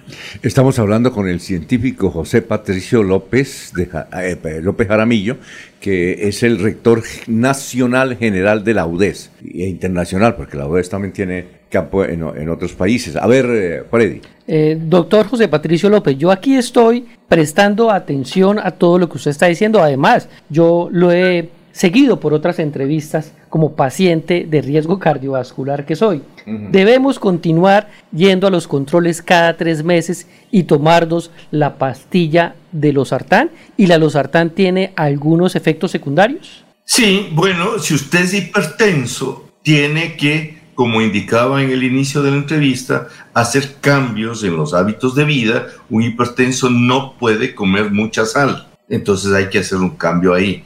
Un hipertenso debe de comer más potasio, ¿cierto? El potasio está en las frutas, en las verduras, en los frutos secos, pero también debe tomar fármacos antihipertensivos. Usted ha mencionado uno, los sartán, ese es un antagonista del receptor de angiotensina. Tenemos muchos medicamentos similares a los sartán y tenemos otras cuatro de familias antihipertensivas. Como nosotros hemos demostrado en los estudios que han hecho de Bucaramanga, la capital latinoamericana del control de la hipertensión, la ideal aproximación farmacológico es la toma de una terapia combinada desde el inicio del tratamiento, es decir, dos antihipertensivos de preferencia en una sola tableta. Así que los sartán más anlodipino es una buena eh, combinación para tomar el problema sartán es dos veces al día. Es por eso que nosotros recomendamos otro tipo de la misma familia,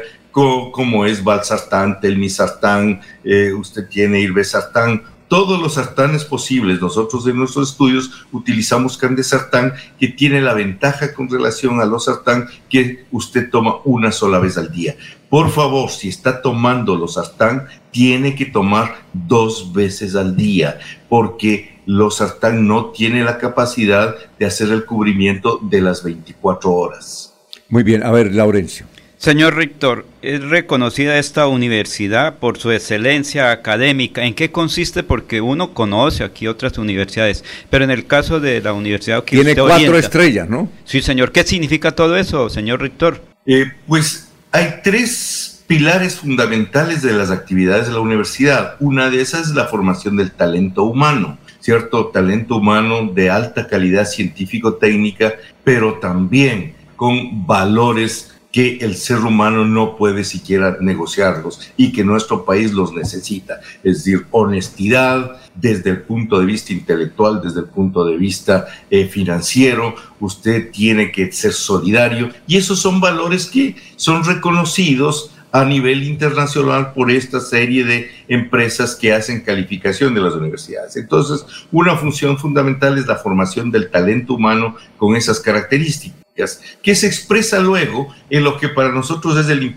indicador más importante de la calidad de lo que estamos haciendo, la empleabilidad. Es decir, los profesionales que la Universidad de Santander está formando son profesionales que en el 98% se encuentran empleados y se encuentran pagando sus impuestos.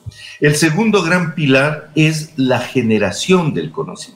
Este es un papel fundamental que desafortunadamente se ha perdido en los países de ingresos medios o bajos. El hecho de que la universidad, más allá del espacio físico que representa de las, de las edificaciones y todo eso, es el espacio donde se reúnen las mejores intelectualidades para pensar, identificar aquellos problemas que necesitan ser resueltos, para generar un conocimiento que pueda ser apropiado socialmente y que contribuya a la resolución del problema o a la generación de riqueza. Eso es lo que se hace a través de la investigación científica. La investigación científica que produce un conocimiento que es apropiado por la comunidad, entonces es el otro de los grandes pilares que es evaluado por los rankings internacionales. Y el tercero es el de la extensión, cómo la universidad sus docentes, sus estudiantes se vinculan a la comunidad llevándoles una serie de actividades que permiten el crecimiento apropiado de la capacidad humana. Esto es lo que llamamos extensión. En esos tres parámetros es evaluada las diferentes universidades del mundo y nosotros, especialmente en la generación de conocimiento, tenemos un punto tan alto de ser en Latinoamérica la tercera universidad que tiene mayor citación de los trabajos que se publican. Eh, doctor eh, José Patricio López Jaramillo, científico, la, UDES eh, se ha distinguido últimamente por tener los mejores como rectores. El doctor Patricio reemplazó al presidente de Conciencias, que también fue una lumbrera, y ahora el doctor, que es una estrella en la medicina y sobre todo en toda esa investigación. Eh, es un científico. Pero es un científico. Nos agrada tenerlo. Algún día lo invitamos aquí a la cabina para seguir charlando en estos temas que usted domina. Muy amable, doctor José Patricio, muy gentil. Seguro, no, muchas gracias. Y déjeme solo decir una cosa más que por vanidad personal, por lo que significa para la Universidad de Santander, para Bucaramanga y para el departamento, ¿cierto? El mejor científico declarado por el Ministerio de Ciencia y Tecnología del país se encuentra aquí, es quien les está hablando. No está en Bogotá, no está en Cali, no está en Medellín, no está en las grandes universidades, está aquí la Universidad de Santander, una universidad abierta para la comunidad de Bucaramanga y de Santander. Muchas gracias, señores periodistas, por la oportunidad. Eso es interesante, que usted se encuentra aquí, está a pocos kilómetros de este estudio. Por eso es que cada rato nos agrada hablar con usted. Es decir, porque es un hombre muy reconocido, eh, que escribe en las revistas donde solamente escriben los científicos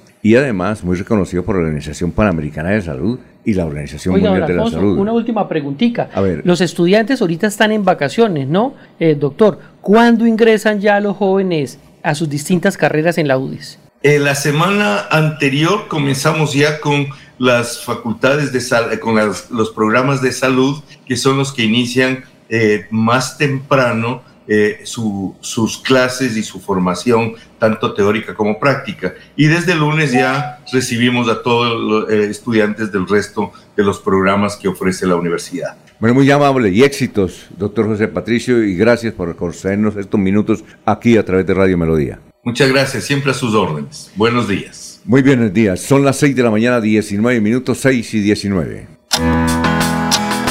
queremos venderte nada, solo queremos darte 20 segundos para que puedas dar gracias por cada experiencia de amor que te ha llevado a donde estás hoy. Recuerda que el tiempo que compartimos es valioso y el amor es eterno. Por eso en Los Olivos hacemos un homenaje al amor. Los Olivos, un homenaje al amor. Avanzar es brindarles a las nuevas construcciones soluciones energéticas que evitan el desperdicio de recursos naturales, aumentan su valor agregado y mejoran la calidad de vida. Existimos para que tu vida no deje de moverse. Banti, más formas de avanzar. Están escuchando Últimas Noticias por Radio Melodía, la que manda en sintonía.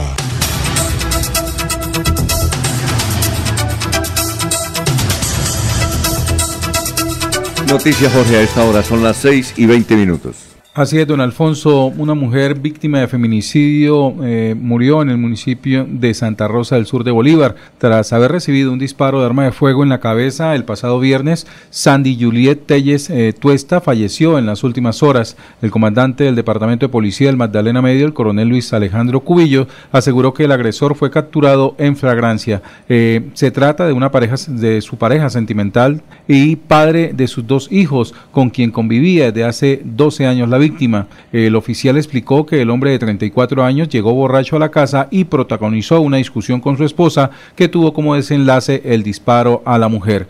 La patrulla del cuadrante que se encontraba patrullando en el sector de en ese momento intervino de manera inmediata, brindaron los primeros auxilios a la víctima y la trasladaron de urgencia a un centro asistencial cercano donde recibió la atención médica necesaria. El hombre fue capturado en el lugar de los hechos y puesto a disposición de la Fiscalía General de la Nación por los delitos de feminicidio, porte ilegal de armas de fuego y violencia intrafamiliar. Oyentes, Pedro Ortiz nos saluda, buenos días. Eh, dice Pedro Ortiz, estoy trabajando en Florida Blanca como una flecha. Eh, Miguel Ángel Morales Melcoche dice buenos días al todo el equipo periodístico. Hoy en Arte y Cultura les presentaremos a Génesis con sabor y picardía a través del canal ideal en el barrio La Cumbre de 5 a 6 de la tarde. Jacqueline Tolosa, un saludo desde Barichara. Laurencio, el candidato es el doctor Héctor Guillermo Mantilla y será nuevo nuestro gobernador. Laurencio, defina su voto, aunque todo indica que está es con Juvenal. ¿A qué juega? Eh, Oscar Guerrero, buenos días.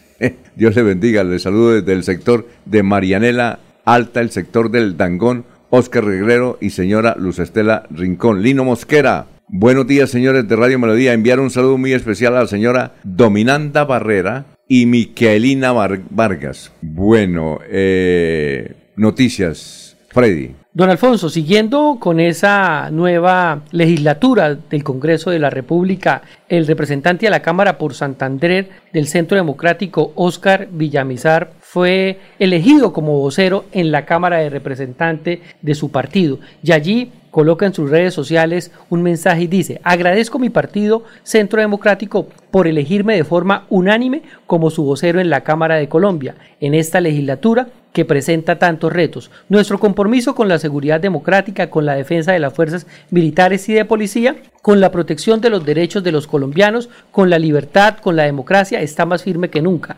Continuaremos siendo la voz opositora ante las reformas del gobierno tan destructivas para Colombia y haremos lo que esté a nuestro alcance para no perder lo que con tanto esfuerzo hemos logrado. Tendrán en mí un trabajador incansable, atento y comprometido que no será inferior con los retos que vienen. Entonces, Oscar Villamizar es elegido como el vocero de su partido Centro Democrático en la Cámara de Representantes de Colombia. Muy bien, son las 6 de la mañana, 23 minutos antes de ir con Olguita. Eh, nos escribe Joaquín Arturo Fernández Gamboa. Eh, dice, al visitar en Atlanta el gigante sueco IKEA, reviví mi paso por Electrolux Colombia. Oye, así Electrolux se acabó, ¿no? Pues era grande, ¿no? IKEA con sus productos, sus ambientes, sus restaurantes y sus inigualables servicios al cliente se ha convertido en el líder del mercado de muebles y utensilios para el... A Colombia no ha llegado, no ha llegado IKEA, ¿no? ¿O sí? IKEA. Yo no lo he visto, yo no lo he visto. IKEA. Un saludo para don Joaquín Arturo Fernández. Muchas gracias. A ver, Olguita, ¿cómo está? Tenga usted muy, pero muy buenos días. Muy buenos días, Alfonso. Muchas gracias. El saludo también para los compañeros de la mesa de trabajo y todos los oyentes de Últimas Noticias de Melodía. Adolescentes y adultos mayores, los más afectados por dengue. Santander completó 15 semanas con brote de dengue y con tendencia creciente. Ya son 3.354 casos reportados para una incidencia de 150.2 casos por cada 100.000 habitantes. El departamento superó la incidencia nacional que es de 148 casos. Sobre el tema nos habla Javier Villamizar Suárez, secretario de Salud de Santander. Revisando la semana epidemiológica número 27 del 2023 y haciendo un comparativo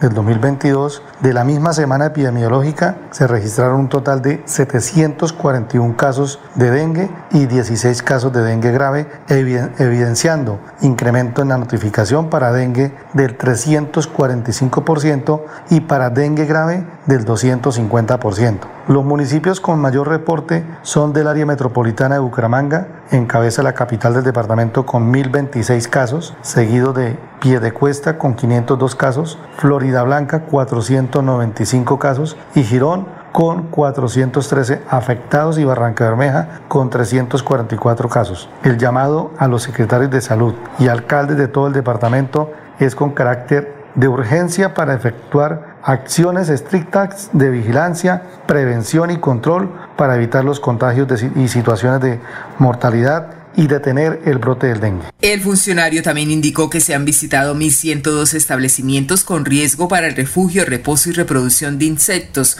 como montallantas, bodegas, reciclaje, talleres, entre otros. Con esta información me despido agradeciendo a ustedes su atención. Continúen con más en Últimas Noticias de Melodía. Un feliz fin de semana para todos. En Melodía valoramos su participación. 316 550-5022 es el WhatsApp de Melodía para que entremos en contacto. Envíenos videos o fotografías de las noticias de su comunidad y las publicaremos en nuestros medios digitales. 316-550-5022. El WhatsApp de Melodía para destacar su voz. Melodía, la que manda en sintonía.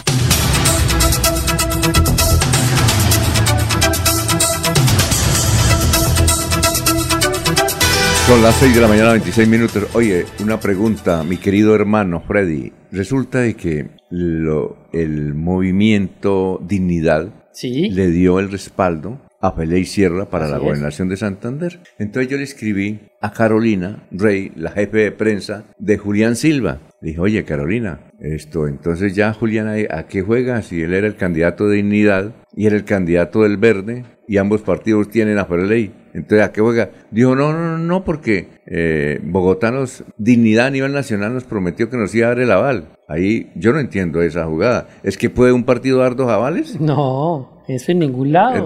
Al menos en Colombia no, Laurencio. No, yo no sé. Se levantó la mano el diputado, ¿cómo se llama? Leonidas. Leonidas. No, Leonidas no. Y, y toda la, y toda la digámoslo así, el comité político directivo de dignidad. Se sacan la foto. No, vinieron a entregarle y vino Y entonces ella me dijo, sí, entonces ella me dijo no, porque ahí me pareció un golpe para Julián que estaba muy contento que iba a ser el candidato de Sergio Fajardo y resulta que le hicieron pistola acá. Pero Sergio Fajardo no es dignidad. No es dignidad. Ese es, de, de, Robledo. No, Sergio Fajardo es dignidad. No, no, dignidad es Robledo y aquí lo representa Leonidas. que, que, acuérdese que fue la decisión del ¿Y Sergio Fajardo qué es? unos que llegaron allá. ¿Y Sergio Fajardo? No, Sergio Fajardo. Ese tiene otro actualmente yo no, no, no, tengo presente que sea de dignidad. ¿Qué, partido tiene Sergio Fajardo? No recuerdo bien, pero sí tiene otro partido. Sí. No. Es que dignidad. Acuérdese que ellos hicieron una unidad para la presidencia. Sí, señor. En ese entonces. La coalición Esperanza. ¿no? Esperanza. Bueno, pero es que ahí Sergio Fajardo no tiene nada que ver, ¿o sí? No, señor. Dignidad es de. ¿De qué? Del Leonidas. Eh, de, o sea, del, Leonidas del ex senador de Robledo. Robledo. De Robledo, posible ¿Y Sergio Fajardo es de qué, entonces? De una cosa, él tiene un movimiento ciudadana, no me acuerdo ahorita el nombre. ¿Es partido? ¿Cómo se llama? No, no, no, ni siquiera como partido. Pero ¿cómo se llama el partido de Sergio Fajardo? Porque es que él tiene su partido ya.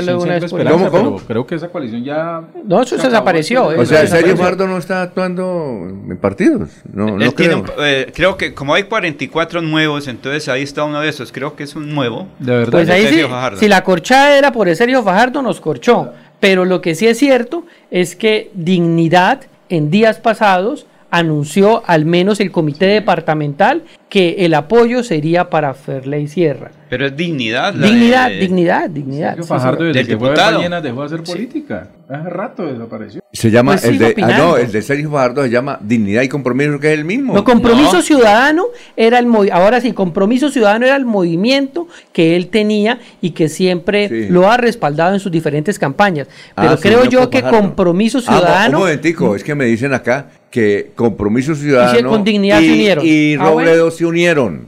Entonces, y esos le dieron el aval a Farley. A Farley. Y entonces Julián Silva, ¿qué juega? Pues quedó como dicen comúnmente las personas, como los terneros quedó. No, porque... Te tocará que llame a Sergio Fajardo y porque... Entonces la niña me dice, no, es que todavía tenemos la opción del nuevo liberalismo. Y yo llamo al nuevo liberalismo y digo... Con el nuevo liberalismo tienen que hablar en Santander entonces. pero Alfonso, usted tiene un invitado ahí. ¿Cuántos partidos pertenecen entonces las personas? Estos jóvenes eh, tienen las mismas costumbres, o sea, donde, donde le abren la puerta se metan. No, ahí sí no tiene dignidad. Estamos confundidos, no sé, Julián Silva, ¿qué juega? Eso le pasa a lo de Figueroa. ¿Qué pasa? Nadie le da los avales. Sí, porque. Entonces. Pero hoy pueden, hoy pueden cuadrar muchas cargas, eh, Jorge, eh, Freddy. Recuerden que viene el presidente y viene Carlos Ramón González Mercado. Yo, yo, yo no creo. Mire, Diomedes Díaz, cuando venía a Senfe, yo recuerdo que decían, bueno, les decimos la verdad. Alfonso, le doy un datico. El tráfico aéreo está cerrado. No vienes días, no vienes días. Y va por ese lado don Gustavo Petro. Yo pienso que con este golpe en el Congreso no tiene muchas posibilidades. Amaneció triste y no va a venir. Pero ya está cerrado el espacio no, aéreo no, de hubo motivos para celebrar anoche en el Senado, pues eh, por lo menos en casa de Nariño no hubo motivos. Su candidata a la presidencia no, no logró, se quemó. Ella se quedó con la fiesta armada. Seguramente, como suele pasar, cuando se dan esas situaciones, el que pierde le cede la fiesta a, a quien gana. Sí. Petro nos ha invitado a, a esa fiesta con NAME. Y hoy arranca la Junta, las comisiones. Ojalá que tampoco no les desbaraten bueno, allá. Ahí sí toca estar pendiente allá. Bueno, eh, Pero me dicen desde el Aeropuerto Internacional Palo Negro que está cerrado el tráfico aéreo por la, eh, por la presencia hoy del señor presidente de la República. Eso se, hace 12 horas antes. la única preocupación hoy de Petro es qué hacer con Luis Fernando Velasco. Él sigue ahí tranquilo. No, él tiene que renunciar por dignidad. Tiene que renunciar. Pero, pero ¿quién es el presidente del Congreso, de la Cámara de Representantes? Es un amigo del, del ministro del Interior, o sea que... ¿Quién? ¿Quién? 50 y 50. Bueno, él, Mire, en, la Cámara de Representantes quedó, de la siguiente forma. Quedó el doctor Calle. Quedó Andrés Calle, del Partido Liberal, presidente. Ahí se lo maneja Gaviria. no, señor, es Lo maneja Gaviria. El, César Gaviria. Lo maneja Gaviria y ¿sabe quién? De, de, quién bien amigo? Sí. De su amigo Miguel Ángel Sánchez, que ya llegó de Nueva ah, York, muerto de la R por todo lo que le dicen al doctor Horacio José Serpa, eh, y está ahorita en Bogotá. Un saludo para él. Mire, entonces quedó de presidente Andrés Calle del Partido Liberal, primer vicepresidente Fernando Niño del partido, Conservador, Juan Espinel, segundo vicepresidente del Partido Centro Democrático. Todo antipetrista. Todos. no, no, no. El presidente es afín al señor presidente de la República. afín por los puestos que tiene, pero es estas que Y en el Senado, ya lo hemos dicho, Iván Name Vázquez del eh, Partido Verde, María José Pizarro, que casi le gana eh, Paulino Riascos por seis votos. Sí, sí, sí. Celestino estaba allá con los eh, dedos cruzados, sí. una vela, pero no. más efectivo Celestino que Velasco. Sí, sí, Y el segundo vicepresidente, Didier Lobo de Cambio Radical. Didier Lobo de Cambio Radical. Se que los compromisos la políticos. Agua de y tiene y tiene mucha votación aquí en el departamento de Santander. Siempre ha tenido sede acá en, en sí, el Lobo, claro, tuvimos la oportunidad de conocerlo. Mire, pero eh, vamos a ir a unos mensajes o no, sí. Vamos a unos mensajes porque tenemos un invitado, pero antes de los mensajes, ¿cómo fue eso del abucheo ayer en que usted presenció? El 20 de julio. El 20 de julio en la ciudad de Bucaramanga. ¿Qué, ¿Qué fue lo que pasó? No, don Alfonso. La gente va a ver el desfile del 20 de julio que lo espera todo el año para ver a su policía, a su ejército y las demás autoridades que desfilan. Pues los desfiles del 20 de julio se han convertido para que los políticos, los mandatarios, se echen a, vanagloriarse y empezar a hablar de lo que han hecho y de lo que no hicieron y de todas esas cosas. Pues entonces esos discursos arrancan con un protocolo de empezar a saludar a todas las personas. Ese protocolo se demora unos 8 o 7 minutos, luego el discurso de 20, 30 minutos. ¿Fue el obispo? Y entonces arrancó ¿El obispo, el, obispo fue? Sí, señor. Primero arrancó el señor gobernador, entonces hay media hora, luego el comandante de la policía departamental, otra media hora, y entonces venía otra de Juan Carlos Cárdenas, la gente dijo, otra media hora, entonces a qué hora nos vamos a ver el desfile, y la gente empezó a hacer el abucheo, pero no es tanto por Juan Carlos Cárdenas, y yo no lo estoy defendiendo porque he sido un crítico de Juan Carlos, pero es, es eso, que toman los eh, eventos como esto para echar discursos políticos y la gente no va para eso. La gente va a saber su el desfile del 20 de julio. Bueno, no se daba inicio, no se daba inicio el desfile por eso. La gente, ¿por qué echa discursos? La gente no le gustan los discursos. No le gustan los políticos. Y no le gustan los políticos. Está mamá de los políticos, de los mandatarios que no han cumplido. Aquí cuando entrevistamos políticos, se nos baja la sintonía. ¿Pero qué es la política? ¿Qué es la política? y aquí nos tiene desde las 5 de la mañana hablando de política, dando palo a la política. Ah, otra cosa, otra cosa. A la gente le gusta la política en la radio, no en los eventos públicos. No, le, gusta la política en la radio, hablar de política, pero no le gustan los políticos. Lo digo porque. Alfonso es la doble moral que nosotros. a la del político. doble moral no. a mí tampoco me gusta escuchar políticos. Y vivimos de la política. es el que le gusta. Y vivimos de la política, Alfonso. Bueno, aquí hay uno, pero no es. ser que nos vaya el invitado. No, no, vaya a ir, no, es que no es político. No, claro, el que está en un partido es político, Alfonso. No tiene cara de político. Ayer yo encontré mucha gente ahí, otros que no dijeron nada. Hasta me gastaron cholados, helados, gaseos ahí. Por eso sí, él habla bien de los políticos. No, no, no, no, eso estaban ahí. Otra cosa es ¿Sabe qué decía? No, se, no se vaya a ir, ¿qué ahí? ¿Sabe qué decía Silvia Galvis? Todo político es corrupto hasta que no demuestre lo contrario. Ah, Son las 6 y 36.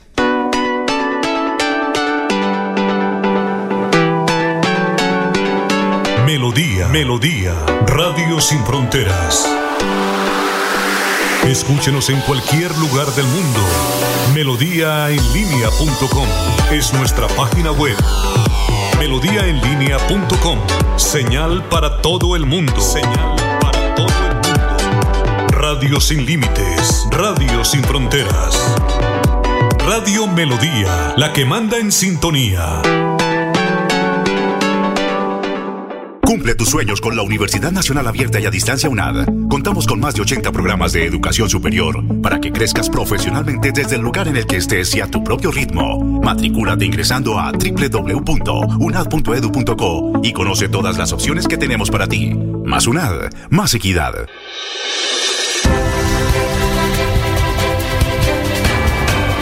Información y análisis. Es el estilo de Últimas Noticias por Radio Melodía 1080 AM.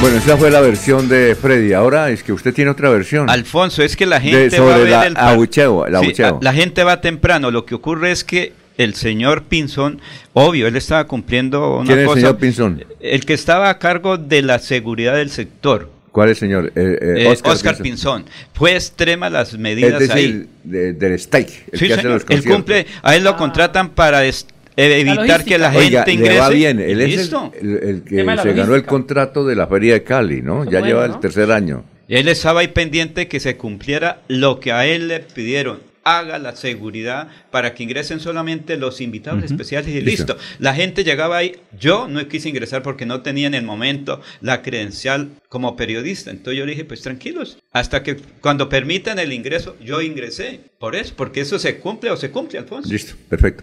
Bueno, tenemos invitado a Juan José Osma. Eh, José José Osma, usted fue el que trabajó mucho en esto de las ciclas para Bucaramanga, ¿no es cierto? Que se llama, ¿cómo es que se llama? ¿Viu? Clo- Clovi.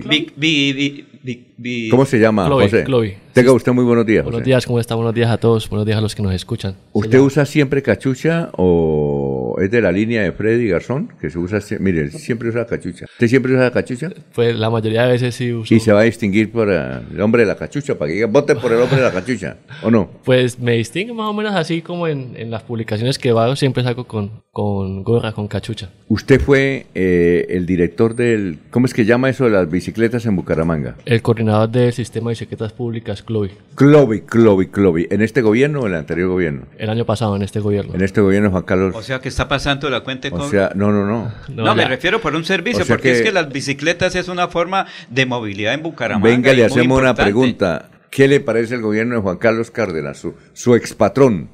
Bueno, es complicado, ¿no? Creo que no hay un gobierno perfecto. Creo que se hicieron algunas cosas bien, otras cosas en las cuales no tan bien. la, la vuelta es que la gente es la que tiene que tomar como esa evaluación general de lo que fue la alcaldía. Porque pues obviamente a algunos les pudo haber parecido buena y a otros... ¿Y a usted cómo le pareció? Fue- Ojo que es que es- el jefe fue el año pasado, ¿no? No, no, no, pues a raíz de todos los es- escándalos que han habido, pues si hay casos de corrupción comprobados, de manipulación de personas, a mí eso me parece relativamente malo. Me parece que eso es lo que estaban haciendo los alcaldes anteriores a lo que estábamos acostumbrados a nivel de... Y este está haciendo igual. Y dicen que está haciendo lo mismo. No dicen usted, ¿usted qué no, dice? yo no puedo decir porque no he ¿No? investigado y no he investigado y no tengo las pruebas para acusarlo. Y pues no por lo menos Sarai, que es la que está en el foco de este, no, aún está en investigación. Hasta que no haya una certeza de que es así, pues uno no, no puede decir si son corruptos o no son corruptos. Doctor Juan José, me, me recuerda, aquí tuvimos a Fabián Oviedo, candidato a la alcaldía, y cuando le preguntamos de Juan Carlos Cárdenas,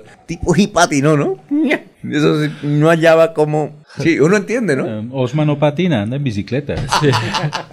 Usted no, anda- si, usted- si, el, si el man la... Yo, yo salí a, a criticarlo en redes sociales. Si ¿Ah, el sí? la- incluso eso, mientras estuve siendo coordinador de, de Chloe, hice mis críticas también al gobierno porque no dejo de ser ciudadano. O sea, yo las cosas que, que veo las tengo que decir. No porque tenga un contrato o no porque haya trabajado en eso, no voy a dejar de decir lo que es... Una de esas críticas sería el que hoy no tengamos el servicio de Chloe. Una de esas críticas era en un principio de año, porque creo que ya está el servicio, era que duraba más o menos cuatro meses en no tener el servicio de, de sistema de bicicletas públicas. Pero mejoró muchísimo. Incluso la crítica ¿Ha era- mejorado o desmejoró? No, está casi que, que- que paralizado el servicio. O sea, no sabía siquiera que estaba nuevamente activo. Sí, se demoró y al ver un cambio creo que antes lo, lo administra directamente Metrolínea y ahora es un contratista. Que incluso una de las críticas fue esa, que la, la entidad que está ahorita ejecutándolo no sé si tenga la idoneidad para, para hacerlo. Entonces va mi pregunta. ¿Se mejoró en el momento que usted salió? ¿Usted salió porque quiso o porque tuvo conflicto por ahí con Saray o con alguien? Porque usted estaba haciendo un buen trabajo. Pues yo salgo porque creo que quedaba inhabilitado si seguía contratando con el Estado, con la parte pública. Entonces, pues obviamente yo eh, omito aspirar nuevamente a ser el coordinador este año. Sin embargo, pues obviamente también hubiese salido porque yo no iba a esperar cuatro meses a que empezara el contrato. ¿Y usted usaba bicicleta o no? Sí, sí, me trato de transportar en bicicleta, por lo menos para ir al centro me parece algo muy bueno en esa en bicicleta, en vez de uno pagar dos o tres horas de parqueadero, se viene uno en bicicleta, yo vivo en San Francisco y llega acá uno en cinco minutos por la 21 y vuelve a irse uno por la 21. Bueno, ¿qué iba a decir Freddy? No, Juan José, eh, pues vemos por lo de la invitación que le ha hecho don Alfonso, que usted va a ser aspirante a la Asamblea del Departamento de Santander y creo que lo va a hacer por el Partido Verde. ¿Cómo está conformada a hoy, aunque la lista no se ha inscrito, creo, eh, cómo está conformada esa lista a la Asamblea? ¿Quiénes a hoy tiene usted conocimiento de que hacen parte de esa lista? Bueno, este, nosotros estamos, como usted dice, aspirando. La lista todavía no está oficialmente avalada. Eh, sé que hay una, una lideresa de Barranca Bermeja que se llama Isa, que ha sido es bastante fuerte en su activismo. Sé que el concejal Danovis va a pasar ¿A la asamblea? A la asamblea. Él mismo lo ha anunciado en sus redes sociales. Ah, hace poco, hace poco lo anunció. El hombre del sombrero. Y este es el nombre de la gorra, el hombre del sombrero. Pero hoy ingresa un nuevo concejal del Verde a Bucaramanga. ¿Quién, quién, quién? Eh, no, de, de, de, de ¿Porque es ¿Danovis? concejal? Sí, Donovis va Bueno, para pero la- no, no, Novis, la, la señorita Isa de Barranca Bermeja, ¿quién más? ¿Está usted? Estoy Juan José yo, Osma. Juan José Osma, es, creo que Giovanni Leal va a repetir porque Obviamente, ya no va con la aspiración de la alcaldía. Sí. Eh, bueno, y hay otra serie de, de- aspirantes. Ustedes, todo el mundo puede verlo porque el Partido Verde tiene una página donde puede hacer la veeduría de los que están inscritos y todo el mundo puede ver la lista de los, de los aspirantes a la asamblea porque a mí, pues la verdad, se me dan varios nombres. Sé que... Y, ah, claro, ¿y va a ser cerrada o abierta? No, abierta, va a ser lista abierta. Va a ser... ah, Bueno, Juan ¿Y José, les han dicho si hay que dejarle este rengloncito a Ferley por si acaso? Pues hasta ahora no han dicho nada. Pero es que mire, hoy asume Sí, o en las acaso. próximas horas asume Martín Otero que es del Partido! Verde. Por eso, en reemplazo de, Mar- Oiga, de la Martín. curul que tenía el Yo pastor. no conocía a o sea, Martín. ahí tiene otro apoyo usted estos días. ¿Martín va para dónde?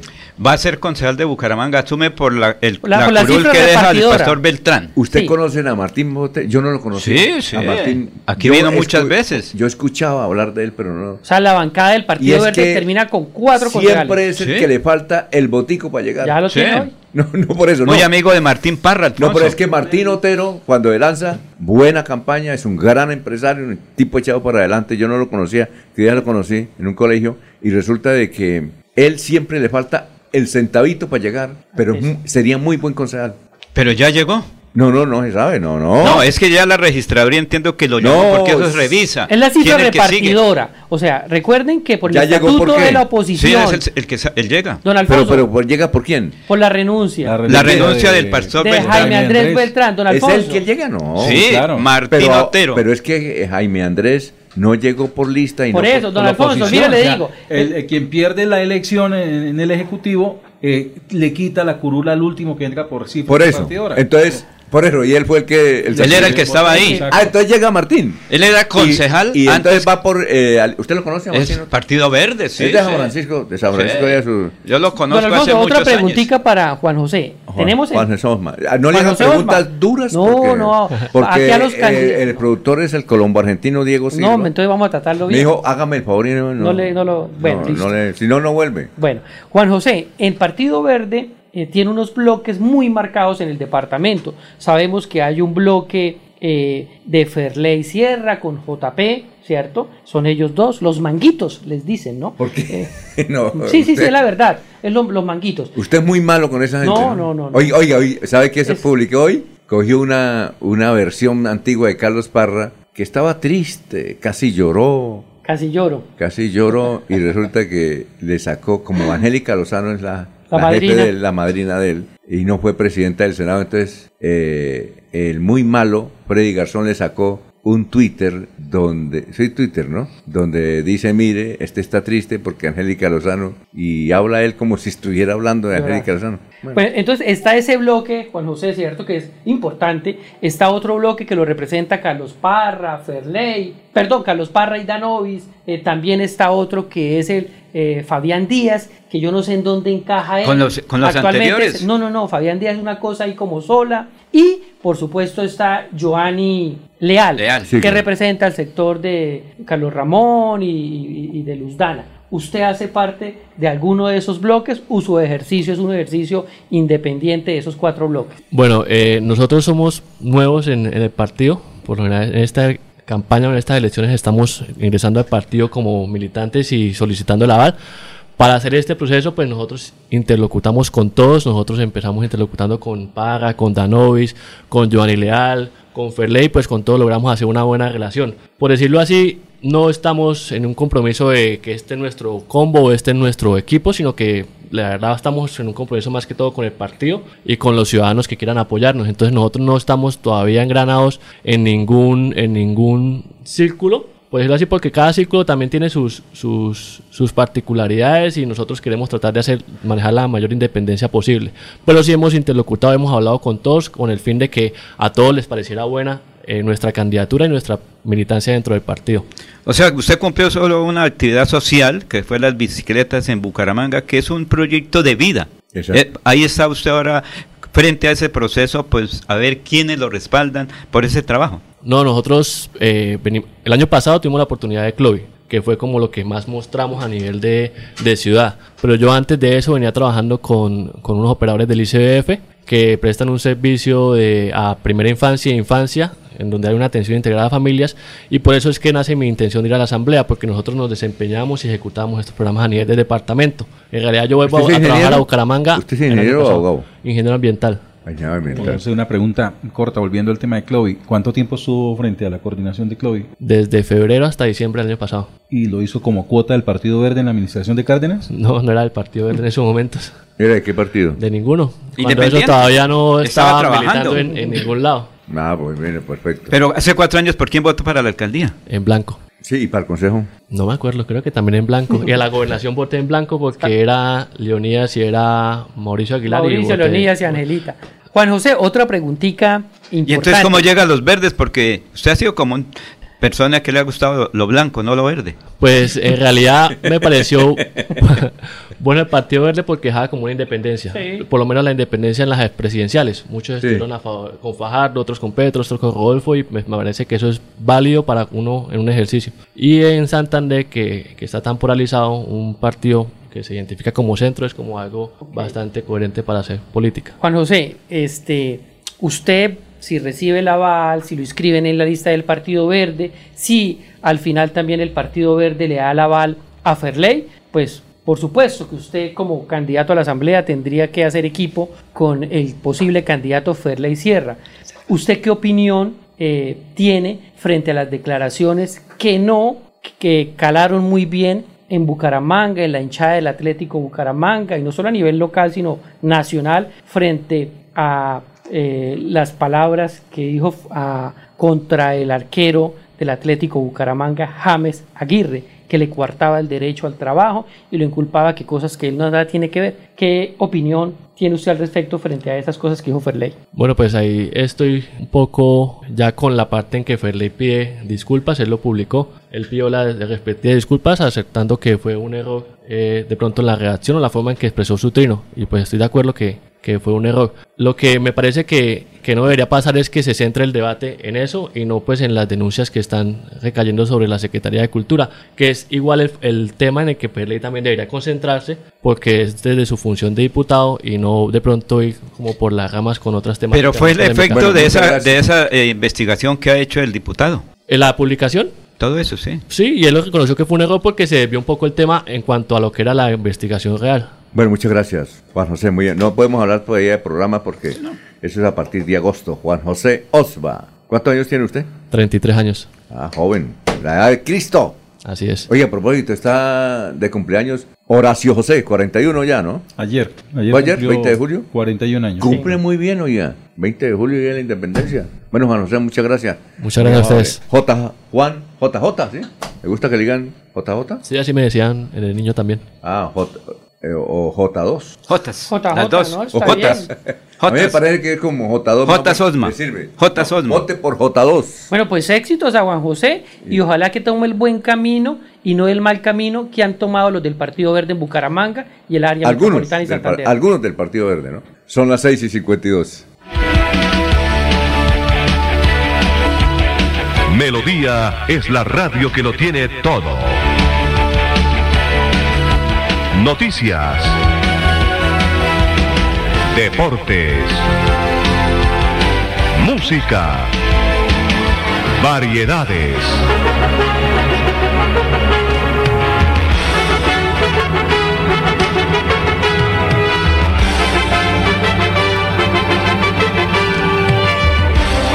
Melodía La Grande.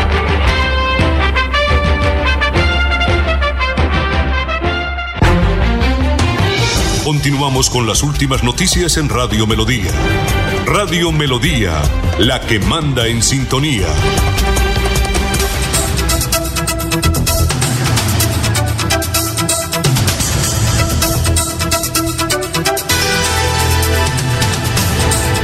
Las eh, 6 y 53 minutos. Jorge, noticias a esta hora. Don Alfonso, cuatro mujeres que presuntamente se dedicaban a extorsionar hombres por redes sociales con fotos íntimas fueron capturadas y enviadas a la cárcel en el área metropolitana de Bucaramanga. Las cuatro mujeres que fueron enviadas a, al prisión eh, eran conocidas como las acosadoras y habían extorsionado a más de 45 hombres en Santander a través de redes sociales. Primero, sosteniendo una relación virtual con ellos, intercambiando fotos íntimas y luego supuestamente aparecía el padre de las mujeres diciéndoles a las víctimas que eran menores de edad y que serían denunciados por po- pornografía infantil ante las autoridades si no pagaban una alta suma de dinero. Se pudo establecer durante la investigación que esta banda estaría delinquiendo desde noviembre de 2020 hasta marzo de 2023 y que habría dejado por lo menos 45 víctimas, obteniendo ganancias de alrededor de 700 millones de pesos. Esto dijo la directora de Fiscalía de Santander, Marisol Ramírez Rodríguez. Bueno,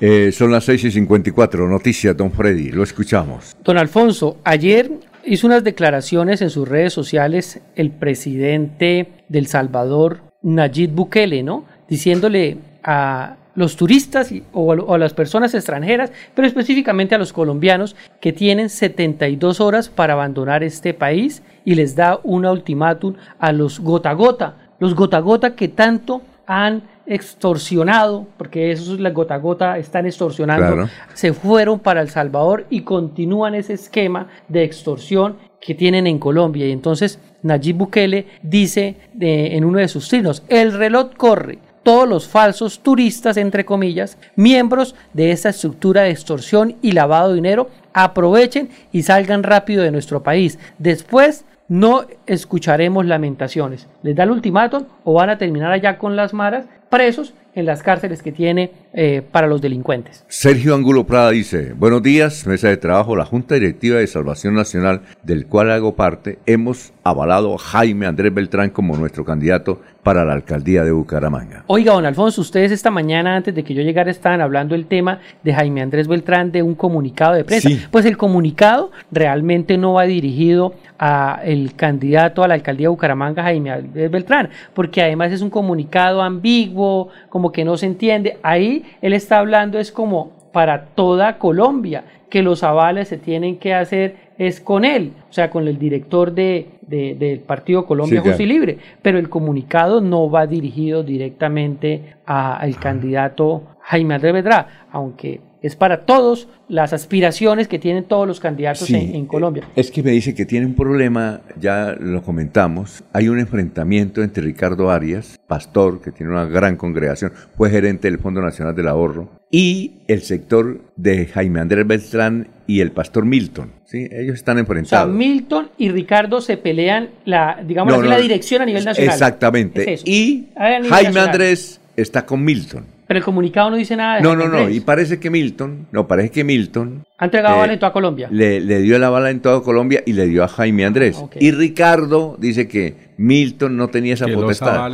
Pero entonces esa dirección, ¿quién, la, la, tiene que resolver? yo, creo, yo creo que el Consejo, por ahora el Consejo Nacional Electoral y luego si hay algún problema había el Consejo pasado algo similar con otro partido el año pasado, no me acuerdo cuál era, que se peleaban esa, que, que la, ah, eh, ya me acuerdo. ¿El ASI? No, no, en AICO pero no fue el año pasado, fue hace rato, hace como unos ocho años, mm. que a nivel nacional también habían dos direcciones y no se podían de acuerdo quién era el que entregaba los avales. y entonces por Colombia un grupo entregando avales y otro grupo por otro. Pero en el caso de Colombia Justo y Libre, don Alfonso, y específicamente en el caso de, Bucaramanga, creo que el partido no podrá tener una oportunidad más cercana de llegar a la alcaldía de Bucaramanga si no es a través de Jaime Andrés Beltrán. Sí, yo creo que sí. Eso en nombre del Señor, eso es fácil que se sienten, eh, limen asperezas si es que existen, y lo de menos es pedir nuevamente un, nuevo aval con la nueva firma. Porque me dicen que el partido de la U le van a dar a Jaime Andrés. Sí. Eh, el, ¿Cuándo fue? El miércoles, cuando salimos de aquí, alguien de muy cercano al general Díaz me dijo, hoy hay una reunión a las 3 de la tarde en la Triada donde eh, vamos a escoger candidato a la alcaldía y va a ser Jaime Andrés Beltrán. Yo publiqué ese trino porque... Sí, yo lo retuiteé y luego se desapareció como, el trino de Ferley, don Alfonso. Sí, eh, eh, eh, y, luego, y luego me dijeron, no, es al contrario. Ah. Jaime Andrés va a apoyar a, a Juvenal Díaz. Es que ellos son los dos candidatos que la ciudadanía de Bucaramanga y el departamento ven que van al ataque frontal contra la inseguridad, contra la delincuencia. O sea, yo no he visto a ningún otro candidato por parte de la gobernación y por parte de la alcaldía de Bucaramanga hablando de frente y contundente para atacar la delincuencia. Bueno, una pregunta sobre eso. ¿Usted cree que si Consuelo Ordóñez logra el aval de la liga, eso le suma votos? Yo había dicho en un principio que... O Rodolfo, Yo había dicho en un principio acá que cualquier persona que le levantara la mano eh, Rodolfo para la alcaldía sumaría. Pero, pero yo pienso que también hay que revisar a quién le va a levantar la mano. O sea, es que la huella Pero si él le, si él le levanta la mano a Consuelo. Le, cobra. La persona que le levante la mano tiene que responder también, así lo sea, hasta por Vitalogic. Le van a decir, venga, y usted no era la que, o, usted si es una mujer, si usted no era la que eh, decía que Rodolfo ha participado en el tema de Vitalogy o si fuera un hombre, eso se lo van a cobrar. Eh, le van a cobrar también el tema de toda esa pelea que tuvieron eh, pasadas cuando él era alcalde y era directora del área metropolitana. Entonces, no sé si esa levantada de manos le sume o le reste. Y le restas a Consuelo, ni siquiera a Rolf, ¿no? ¿Ustedes quieren a sus amigos? Sí, claro. ¿Han pensado en sus amigos? Ayer era el día del amigo. ¿Han pensado en Mauricio Laya? con todo eso que ustedes están diciendo. ¿Por qué? Más antirrolfista que Mauricio Laya y acompañando a Consuelo para arriba y para abajo. Ah, sí, sí, ¿Le están dañando el desayuno desde ayer? Sí, total, total. y, eso, y, eso, es, no es que sea difícil, eh, pero va a ser complicado salir adelante con ese tema. Y es que las acusaciones que decía Rodolfo de Consuelo eran del calibre del que hace, ¿no? Atacar al esposo, a, decirle a ella esa cantidad de cosas. Entonces vamos a ver qué pasa. Ayer un amigo le dije eso de, si han pensado en Olaya, imagínense a Olaya tomándose la, la fotografía, eh, tomando la fotografía de Consuelo, levantándole la mano a Rodolfo. ¿Y sabe qué me contestó el amigo? ¿Qué dijo? Me contestó esto. Uy, esa sí será épica, épica, épica. y, la, y, la, doctora Consuelo ha guardado silencio en sus redes, don Alfonso. La última vez que trinó fue el 14 de julio. Ayer colocó algo del 20 de julio, pero pareciera que está como en un silencio. Que eso es verdad. Ella dijo que, va a esperar unos días y va a ser prudente en su declaración. Vamos a esperarla. Son las 7 de la mañana, un minuto. Aquí Bucaramanga, la bella capital de Santander.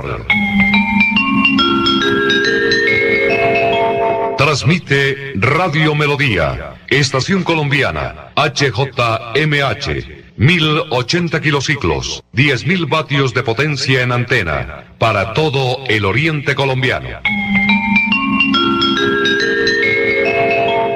Cadena Melodía, la radio líder de Colombia.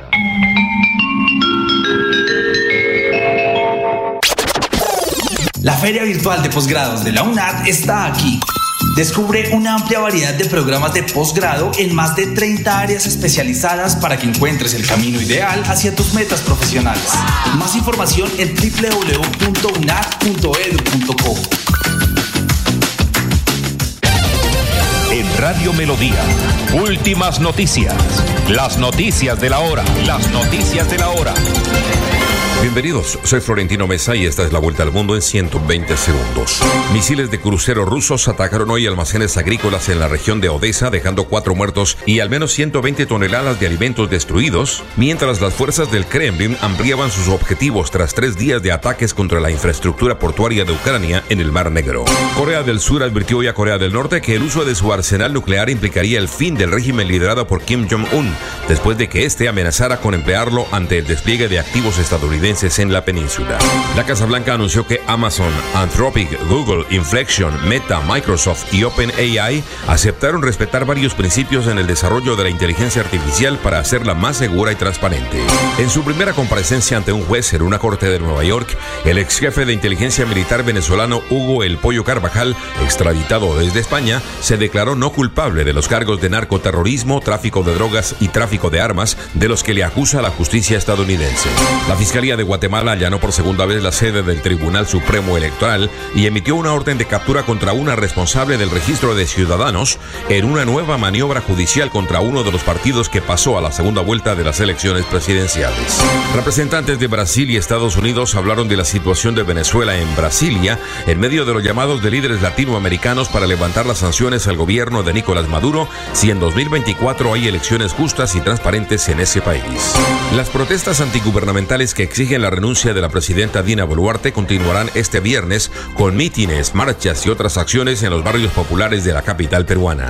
El gobierno británico afirmó que la Unión Europea hizo una lamentable elección de palabras a llamar a las Islas Falkland, gobernadas por Gran Bretaña, Islas Malvinas, que es el nombre preferido por Argentina para reclamar su soberanía. Al mismo tiempo, la Cancillería argentina pidió al Reino Unido poner fin al colonialismo en ese archipiélago del Atlántico Sur que disputan esas dos naciones.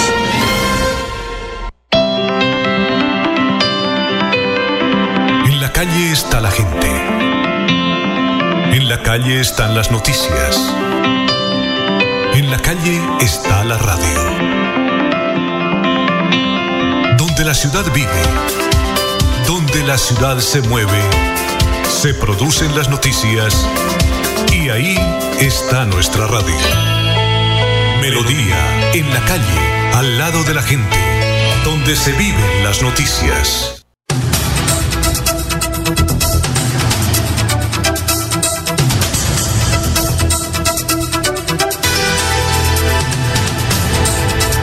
Nos escribe Eliana Díaz, saludo a la mesa de noticias, luego los discursos y el abucheado del alcalde Juan Carlos Cárdenas, el desfile alegró y realzó el orgullo patrio. Solo para Enrique Ordóñez Montañez que ya viene, Edgar Millares, Compromiso Ciudadano. Ese es el movimiento de Sergio Fajardo, Compromiso porque que se, que se vinculó al de dignidad, ¿no? Sí, Bueno, quien habla ahí es Diego Sáenz, historiador, joven. Los historiadores son viejos, si usted es muy joven. Ah, uy, gracias. Yo me siento ya viejo, pero no, gracias los, historiadores deben, los historiadores deben ser viejos. Sí, tienen que ser de la tercera edad.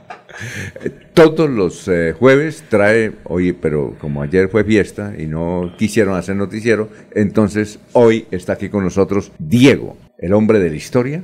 Sí. El hombre, ¿qué, ¿qué tema nos Historia de Bucaramanga. Bueno, Alfonsito, Vamos a seguir hablando del documental de la familia Garnica que ya... Garnica que es sui generis. Yo creo que eso se tienen que hacer es una película. con el, el señor se suicidó y el hijo se suicidó. Pero es que cuando se iban a suicidar hacían toda una serie de cosas como si no les tuvieran miedo a la muerte, ¿no?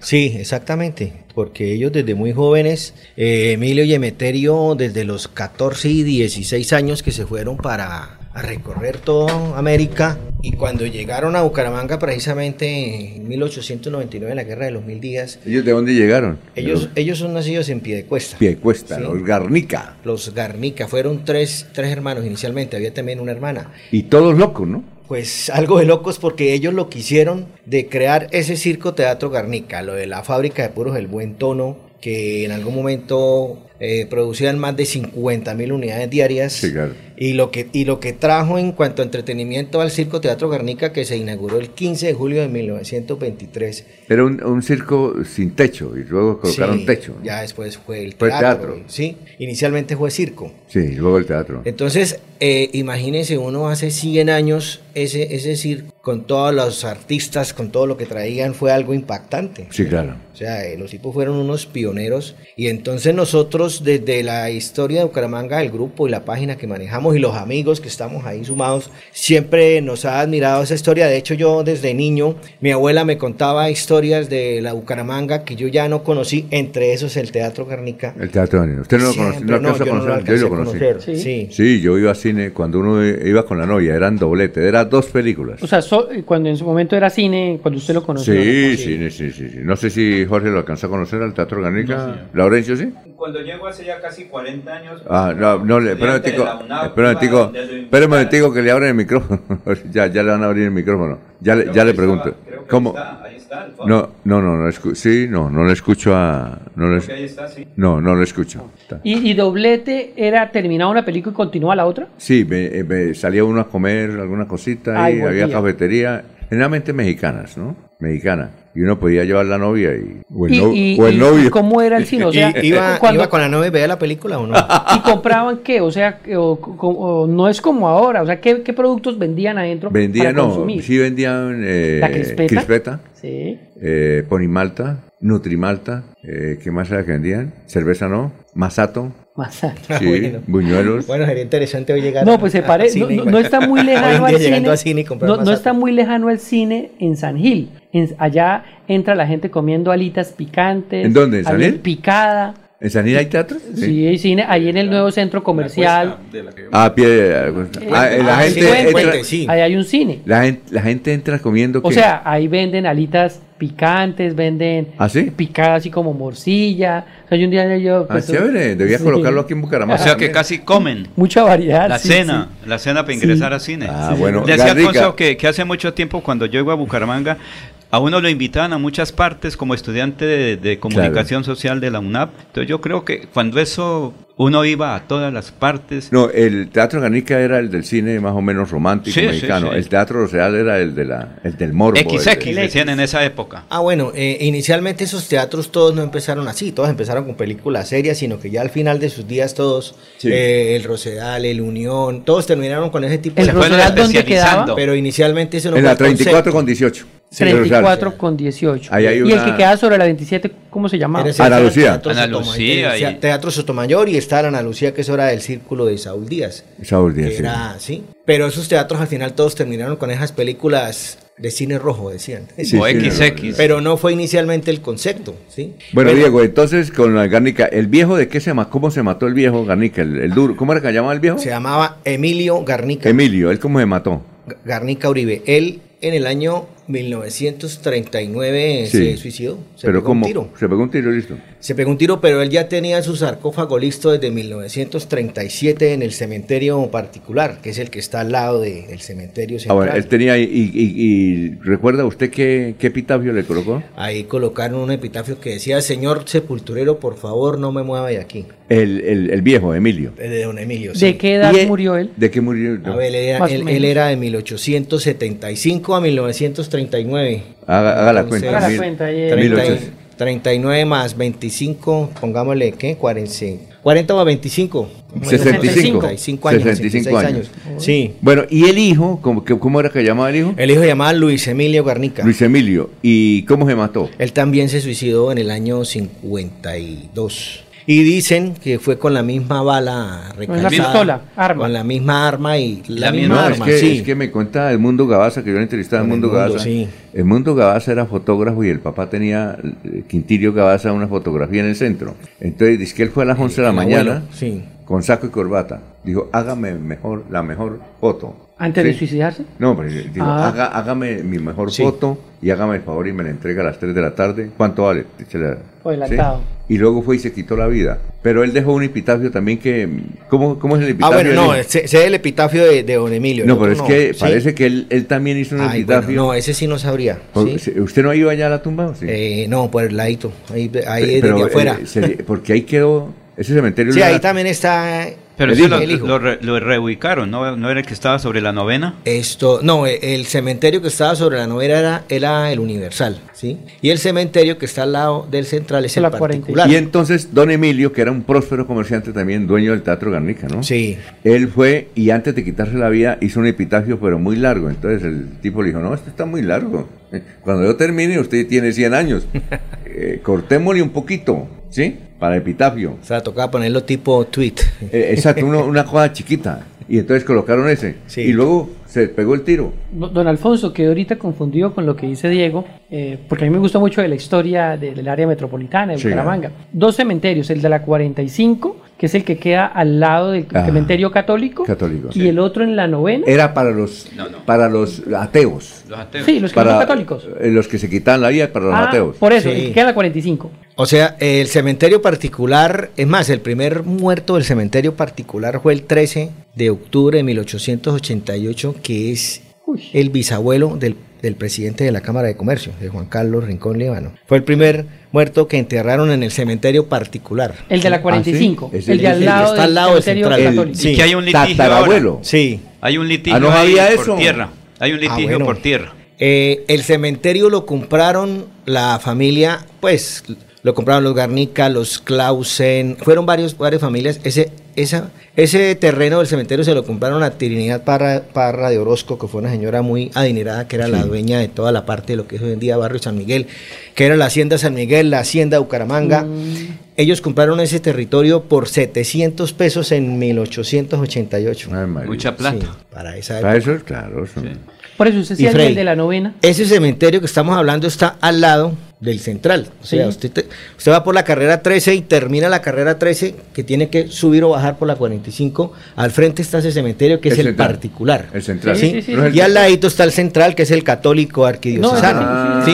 sí, sí, claro. El otro cementerio era el universal, que ese fue el que tuvieron que derribar para darle paso al puente de la novena. Que donde, donde Mm. construyeron ese obelisco Ahí hay un pequeño. ahí. obelisco, sí. Ahí Ese era adelante. el universal. Ese era el universal que El otro es eh, tenía ¿A un nombre despectivo. universal? O sea, ¿todas de- las religiones? Todos, sí. Oye, ¿cuándo vamos al cementerio ese, el, el de los ateos? ¿Cómo es que llama? Ese es el particular. Al particular, pues. Pues, ¿Se puede es entrar que- o hay que pedir permiso? Sí, hay que, pedir pedir, hay que permiso. pedir permiso. ¿Quién sí. es el que maneja eso? Eh, ahí hay una señora. Esto- No, no, no del nombre. No. se- no, no me recuerdo tampoco ahorita. Pero bueno, hay una señora que es la que tiene la llave. Usted Pero tiene- tocas con pedir per- permiso. ¿Y a quién se le pide permiso? Para ir a hacer un... Voy a hacer un... ¿Qué? Un TikTok. Una nota ya. Ah, bueno, TikTok, ah, ¿no? bueno, un TikTok. Ah, la noche. Sí, sí, sí, listo. No, no, no, no. bueno, y volviendo al tema del documental, nosotros, pues, con ¿Cuándo la van a? Garnica, la, la- nosotros tenemos que tener listo ese documental para el 15 de agosto. 15 de agosto, sí. Porque ya, pues, eh, gracias a la gobernación nos dieron recursos. La Secretaría de Cultura nos ¿sí dieron recursos para. ¿A usted sí? Sí, sí, claro. Entonces usted está contra Ferley porque Ferley dijo que no. A usted le dieron el curso. Es un Personal- personalmente Es un nosotros, proyecto. los del Círculo Amigos de Bucaramanga, Historia de Bucaramanga, no nos podemos quejar. Ah, Nosotros está bien. tocamos la puerta, nos dieron los recursos, Dígale a Ferley nos eso, apoyaron. Y bien las cosas, bien. Sí, o sea, O sea que para investigación seguramente lo llaman a usted. Ah, bueno. Oiga, y que porque es necesita, otro y que proyecto, necesita un mural usted, que necesita qué? Resulta que eh, una chica ganó un estímulo, una beca del Instituto Municipal de Cultura y Ajá. ella va a hacer un mural sobre los hermanos Garnica. Ah, qué bueno. y, y se está buscando un muro, un- una pared para poder hacer ese mural. El lugar que- para la Y los que ubicación. tenga un mural Por aquí en el centro. en el centro que, lo- que le escriban a usted al perfil de, ¿cómo se llama el perfil? Ah, bueno, me encuentran como Diego Sáenz en Facebook perfil o si no Sí. al grupo Historia de Bucaramanga con Diego Sáenz desde el 2008 o a la página Historia de Bucaramanga. ¿Y qué- qué Aparezco yo así de manera de caricatura, señor. ¿Y qué haría el mural? Eh, no, no sabría. Si No, requiere pero- ella, la, la- la- la que ganó el estímulo. Bueno, yo debo mirar las especificaciones, ahorita no las ¿Y, y dónde está buscando ese mural? En Que el en centro. que Que sea- sea por acá en el centro. Centro de Bucaramanga. Sí. Ojalá un punto que ¿Y sea Café visible. Cervantes no tiene un murito ahí, Café Cervantes? No, necesitamos uno más grande. Ah, bueno, Sí. perfecto. Muy bien, muchas gracias, Diego. ¿Algo, algo más? Bueno. Que le quede en el tintero, como dice No, muchas cosas, pero entonces el otro jueves seguimos hablando. ¿El otro de jueves? Traemos otro tema. Exactamente, otro tema así de historia de Bucaramanga. De terror de Bucaramanga. ah, bueno, de terror de Bucaramanga, si quieren, yo tengo una cuenta en TikTok que se llama Bucaramanga Culta. Ahí contamos Bucaramanga otros ah, temas. Muy bien, perfecto. Bueno, muy amable. Eh, saludamos al asistente Iván León. Asistente ah, también un saludo para Iván León, para el doctor Ciro y para todos los que están vinculados a este proyecto. Exacto, 717. Estas son últimas noticias en Melodía 1080 AM. 1080 AM. Soel Caballero está en últimas noticias de Radio Melodía 1080 AM. Buenos días, Alfonso, para usted, para los compañeros, igualmente para todos los oyentes. La empresa contratista que en estos momentos atiende la reparación del jarillón en el sector de Vuelta Perico en el municipio de Puerto Wilches pidió restringir la navegación en ese sector. Según la empresa contratista, el colapso del dique se habría dado posiblemente por una filtración producida por el oleaje que genera el tránsito de embarcaciones y remolcadores cerca a la orilla del río Magdalena en este sector. Por otra parte, hasta el hospital César Piedradita de Puerto Berrío fueron trasladadas 20 personas, entre ellas dos menores de edad que resultaron heridas al explotar los fuegos artificiales que serían utilizados en una procesión de la Virgen del Carmen por el río Magdalena. El hecho ocurrió en una de las canoas que se tenía preparada para la actividad religiosa. Paramédicos de ese municipio atendieron la emergencia donde se reportaron tres personas que revisten gravedad, dos adultos y un menor de edad. Noticias con las que amanece Barranca Bermeja. Continúen compañeros en estudios en últimas noticias de Melodía 1080 AM. Enrique Ordóñez Montañés está en Últimas Noticias de Radio Melodía, 1080 AM. Bueno, las 7 y 19, Saúl Durán de Piecuesta, profesor Enrique Ordóñez, dice que en la transmisión del desfile de ayer 20 de julio en un programa de televisión nacional leyó en los créditos que desfilaban los cadetes de la Escuela Militar José María Córdoba, pero lo escribieron con B, segunda letra del alfabeto. ¿Es cierto que Córdoba se escribe con B o con V? Porque los nombres y apellidos no tienen ortografía. ¿Es así, profesor? Y tenga usted muy buenos días. Muy buenos días, Alfonso y oyentes de Últimas Noticias. Un saludo para Diego Sáenz. Eh, cordial saludo, Diego. Eh, tenemos que hablar ¿cómo le va? De, sí, de don Emeterio Garnica. La casa de don Emeterio Garnica quedaba en la calle 45 con carrera 18 en toda la esquina. Él tenía un gimnasio Ahí había unas arrecollas para él, él hacía todavía ejercicio a pesar de su edad, don Emeterio Garnica. Y los cementerios, Diego hizo la aclaración, el, el privado es el que está junto al cementerio central y el universal es el que le abrió paso a la carrera novena. En el cementerio particular están enterrados todos los los masones, los ateos, todo de ahí en el, perdón, en el privado, sí, de la, de la calle 45 con carrera 13. Y en el de, en el Universal enterraban a las personas que se suicidaban y a las que no eran mm, católicas de otras religiones.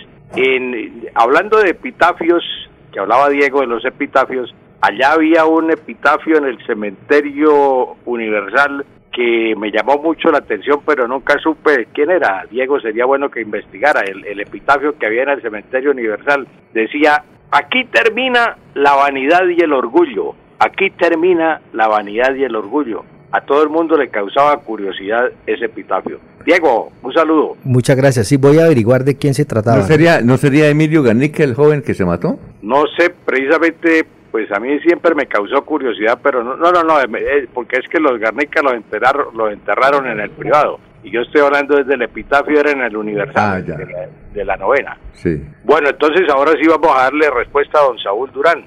Don Saúl, pues eh, la palabra mm, Córdoba tiene las dos ortografías. Se puede escribir con B, es un apellido, se puede escribir con B o se puede escribir con V. En nuestro departamento se llama Córdoba, el departamento de la costa es Córdoba con B, con B, pero el apellido del, del héroe de santuario, José María Córdoba, es con V, V, se escribe con V, entonces eh, eh, ahí apellido Córdoba con B y apellido con V. El artista de cine tan famoso que fue Arturo de Córdoba era con V. Este héroe del santuario es José María Córdoba, escrito con V también. Si nosotros pasamos allá por la Escuela Militar de Cadetes en Bogotá, está en letras de bronce que dice Escuela General Escuela de Cadetes José María Córdoba, con V, no está con B. Entonces, eso porque hubo una polémica cuando un avión de Avianca se fue a bautizar con el, nombre de José María Córdoba, si era con B o con V, y la academia resolvió que el, el, héroe era José María Córdoba con V. Entonces, esa es la situación, don Saúl, de Córdoba, que se puede escribir eh, el apellido Córdoba. Es más, aquí en el directorio telefónico de Bucaramanga hay los dos. Usted encuentra Córdoba con B y Córdoba con V pero el héroe del santuario, el del desfile que, eh, que señalaban ayer y que señala don Saúl, es eh, el héroe del santuario José María Córdoba, es con V, con V. Y con respecto a lo que pregunta él, que si es cierto que los nombres eh, propios no tienen ortografía, mm, eso es incorrecto, eso es falso. Los nombres propios sí tienen ortografía, lo que pasa es que es un mecanismo que emplean las personas que escriben mal cometen el error y entonces dicen, no, es que los nombres propios no tienen ortografía y lo escriben de cualquier manera. Entonces, sí tienen ortografía los nombres propios, no es el mecanismo ese que no tienen ortografía. Exactamente. Eh, Cecilia Camargo dice que un titular de una nota en internet decía que un accidente de tránsito en La Guajira dejó víctimas fatales. ¿Está bien empleada la palabra fatales? Doña Cecilia, eh, la palabra fatal es lo que es inevitable, lo que no se puede evitar, mm, lo adverso, lo deplorable, eh, lo irreparable, lo mortífero de un accidente donde hay muertos debe ser mortal y no fatal. Entonces está mal escrita la palabra fatal en el titular que encontró doña Cecilia. No es fatal, sino mortal. Víctimas mortales y no víctimas fatales. Alfonso. Muchas gracias, profesor. Que pase un estupendo día. Éxitos. Gracias a usted, Alfonso, y a todos los oyentes. Un feliz fin de semana. Bueno, la de irnos, la de irnos, don Freddy. Don Alfonso, la hinchada del Atlético Bucaramanga todavía sigue molesta por las apreciaciones que hizo el diputado Ferley Sierra frente al arquero James Aguirre y se va, conoce que la semana entrante podría estar yendo una delegación de la hinchada a la partido Alianza Verde en Bogotá. ¿Ah, sí? Para esos temas, sí, señor. En Bogotá. Una cosa, ¿qué tal si le proponen a Ferley que vaya al partido? No, ese no va. ¿No va? No. ¿Y, qué pasaría allá? Pues yo pienso que saldría abucheado eh, eh, porque la hinchada se siente muy sentida. Muy bien las cosas que él haga en su tema de investigaciones y de control político, pero ah, debe separar las cosas de, de unas. Pregunta, ¿usted cree que Petro viene hoy? Yo creo que no. Bueno, no. Eh, Jorge, la de irnos. Don Alfonso, los resultados de, la elección de eh, Iván Name como presidente del Senado. ¿Quiénes votaron por, por Name? Del Partido Conservador recibió 14 votos, 13 votos del Centro Democrático, 11 votos de Cambio Radical, 10 votos del Partido de la U, un voto del Partido Verde, el de él, y 5 votos que están por identificar. Bueno, y ¿Ah? Esos cinco son del Partido Verde. Ahí está JP, ahí está este eh, Inti Asprilla y Name. Ah, bueno. Yo creo que los tres. Fabián. Fabián. Fabián. se sienta al lado de Name, queda en medio de Name y Inti Asprilla. Bueno, Jorge, ¿cree usted que el doctor Petro viene hoy? No, sí, claro, nunca queda mal. Bueno, eh, Laurencio, Precisamente, precisamente el gobernador Mauricio Aguilar Hurtado le tiene varias inquietudes, sobre todo de seguridad, interpretando a la comunidad del nororiente colombiano de inquietudes para el señor presidente de la República, Gustavo Petro, que estará a las 2 de la tarde en el Coliseo Bicentenario. Todo está listo. Es, hay cierre aéreo en Bucaramanga desde la madrugada. Está todo controlado desde Bogotá. Nadie puede aterrizar si no tiene permiso. Pregunta, ¿Cree usted que viene el doctor Petro a Bucaramanga hoy? Sí, señor. Va a ser puntual y estará sobre las dos y media en el Bicentenario. Diego, ¿usted cree, Diego Sáenz, ¿usted cree que el doctor Petro viene? No. Bueno. Y hay anuncio de ministro o ministra para Colombia. Yo de Muy bien, ya viene el doctor Ricardo González Parra. Nos vemos el lunes. Éxitos. Últimas noticias los despierta bien informados de lunes a viernes. En todas las áreas de la información regional, un periodista de Últimas Noticias registra la información en Radio Melodía 1080 AM y en melodíaenlínea.com. Director, Alfonso Pineda Chaparro.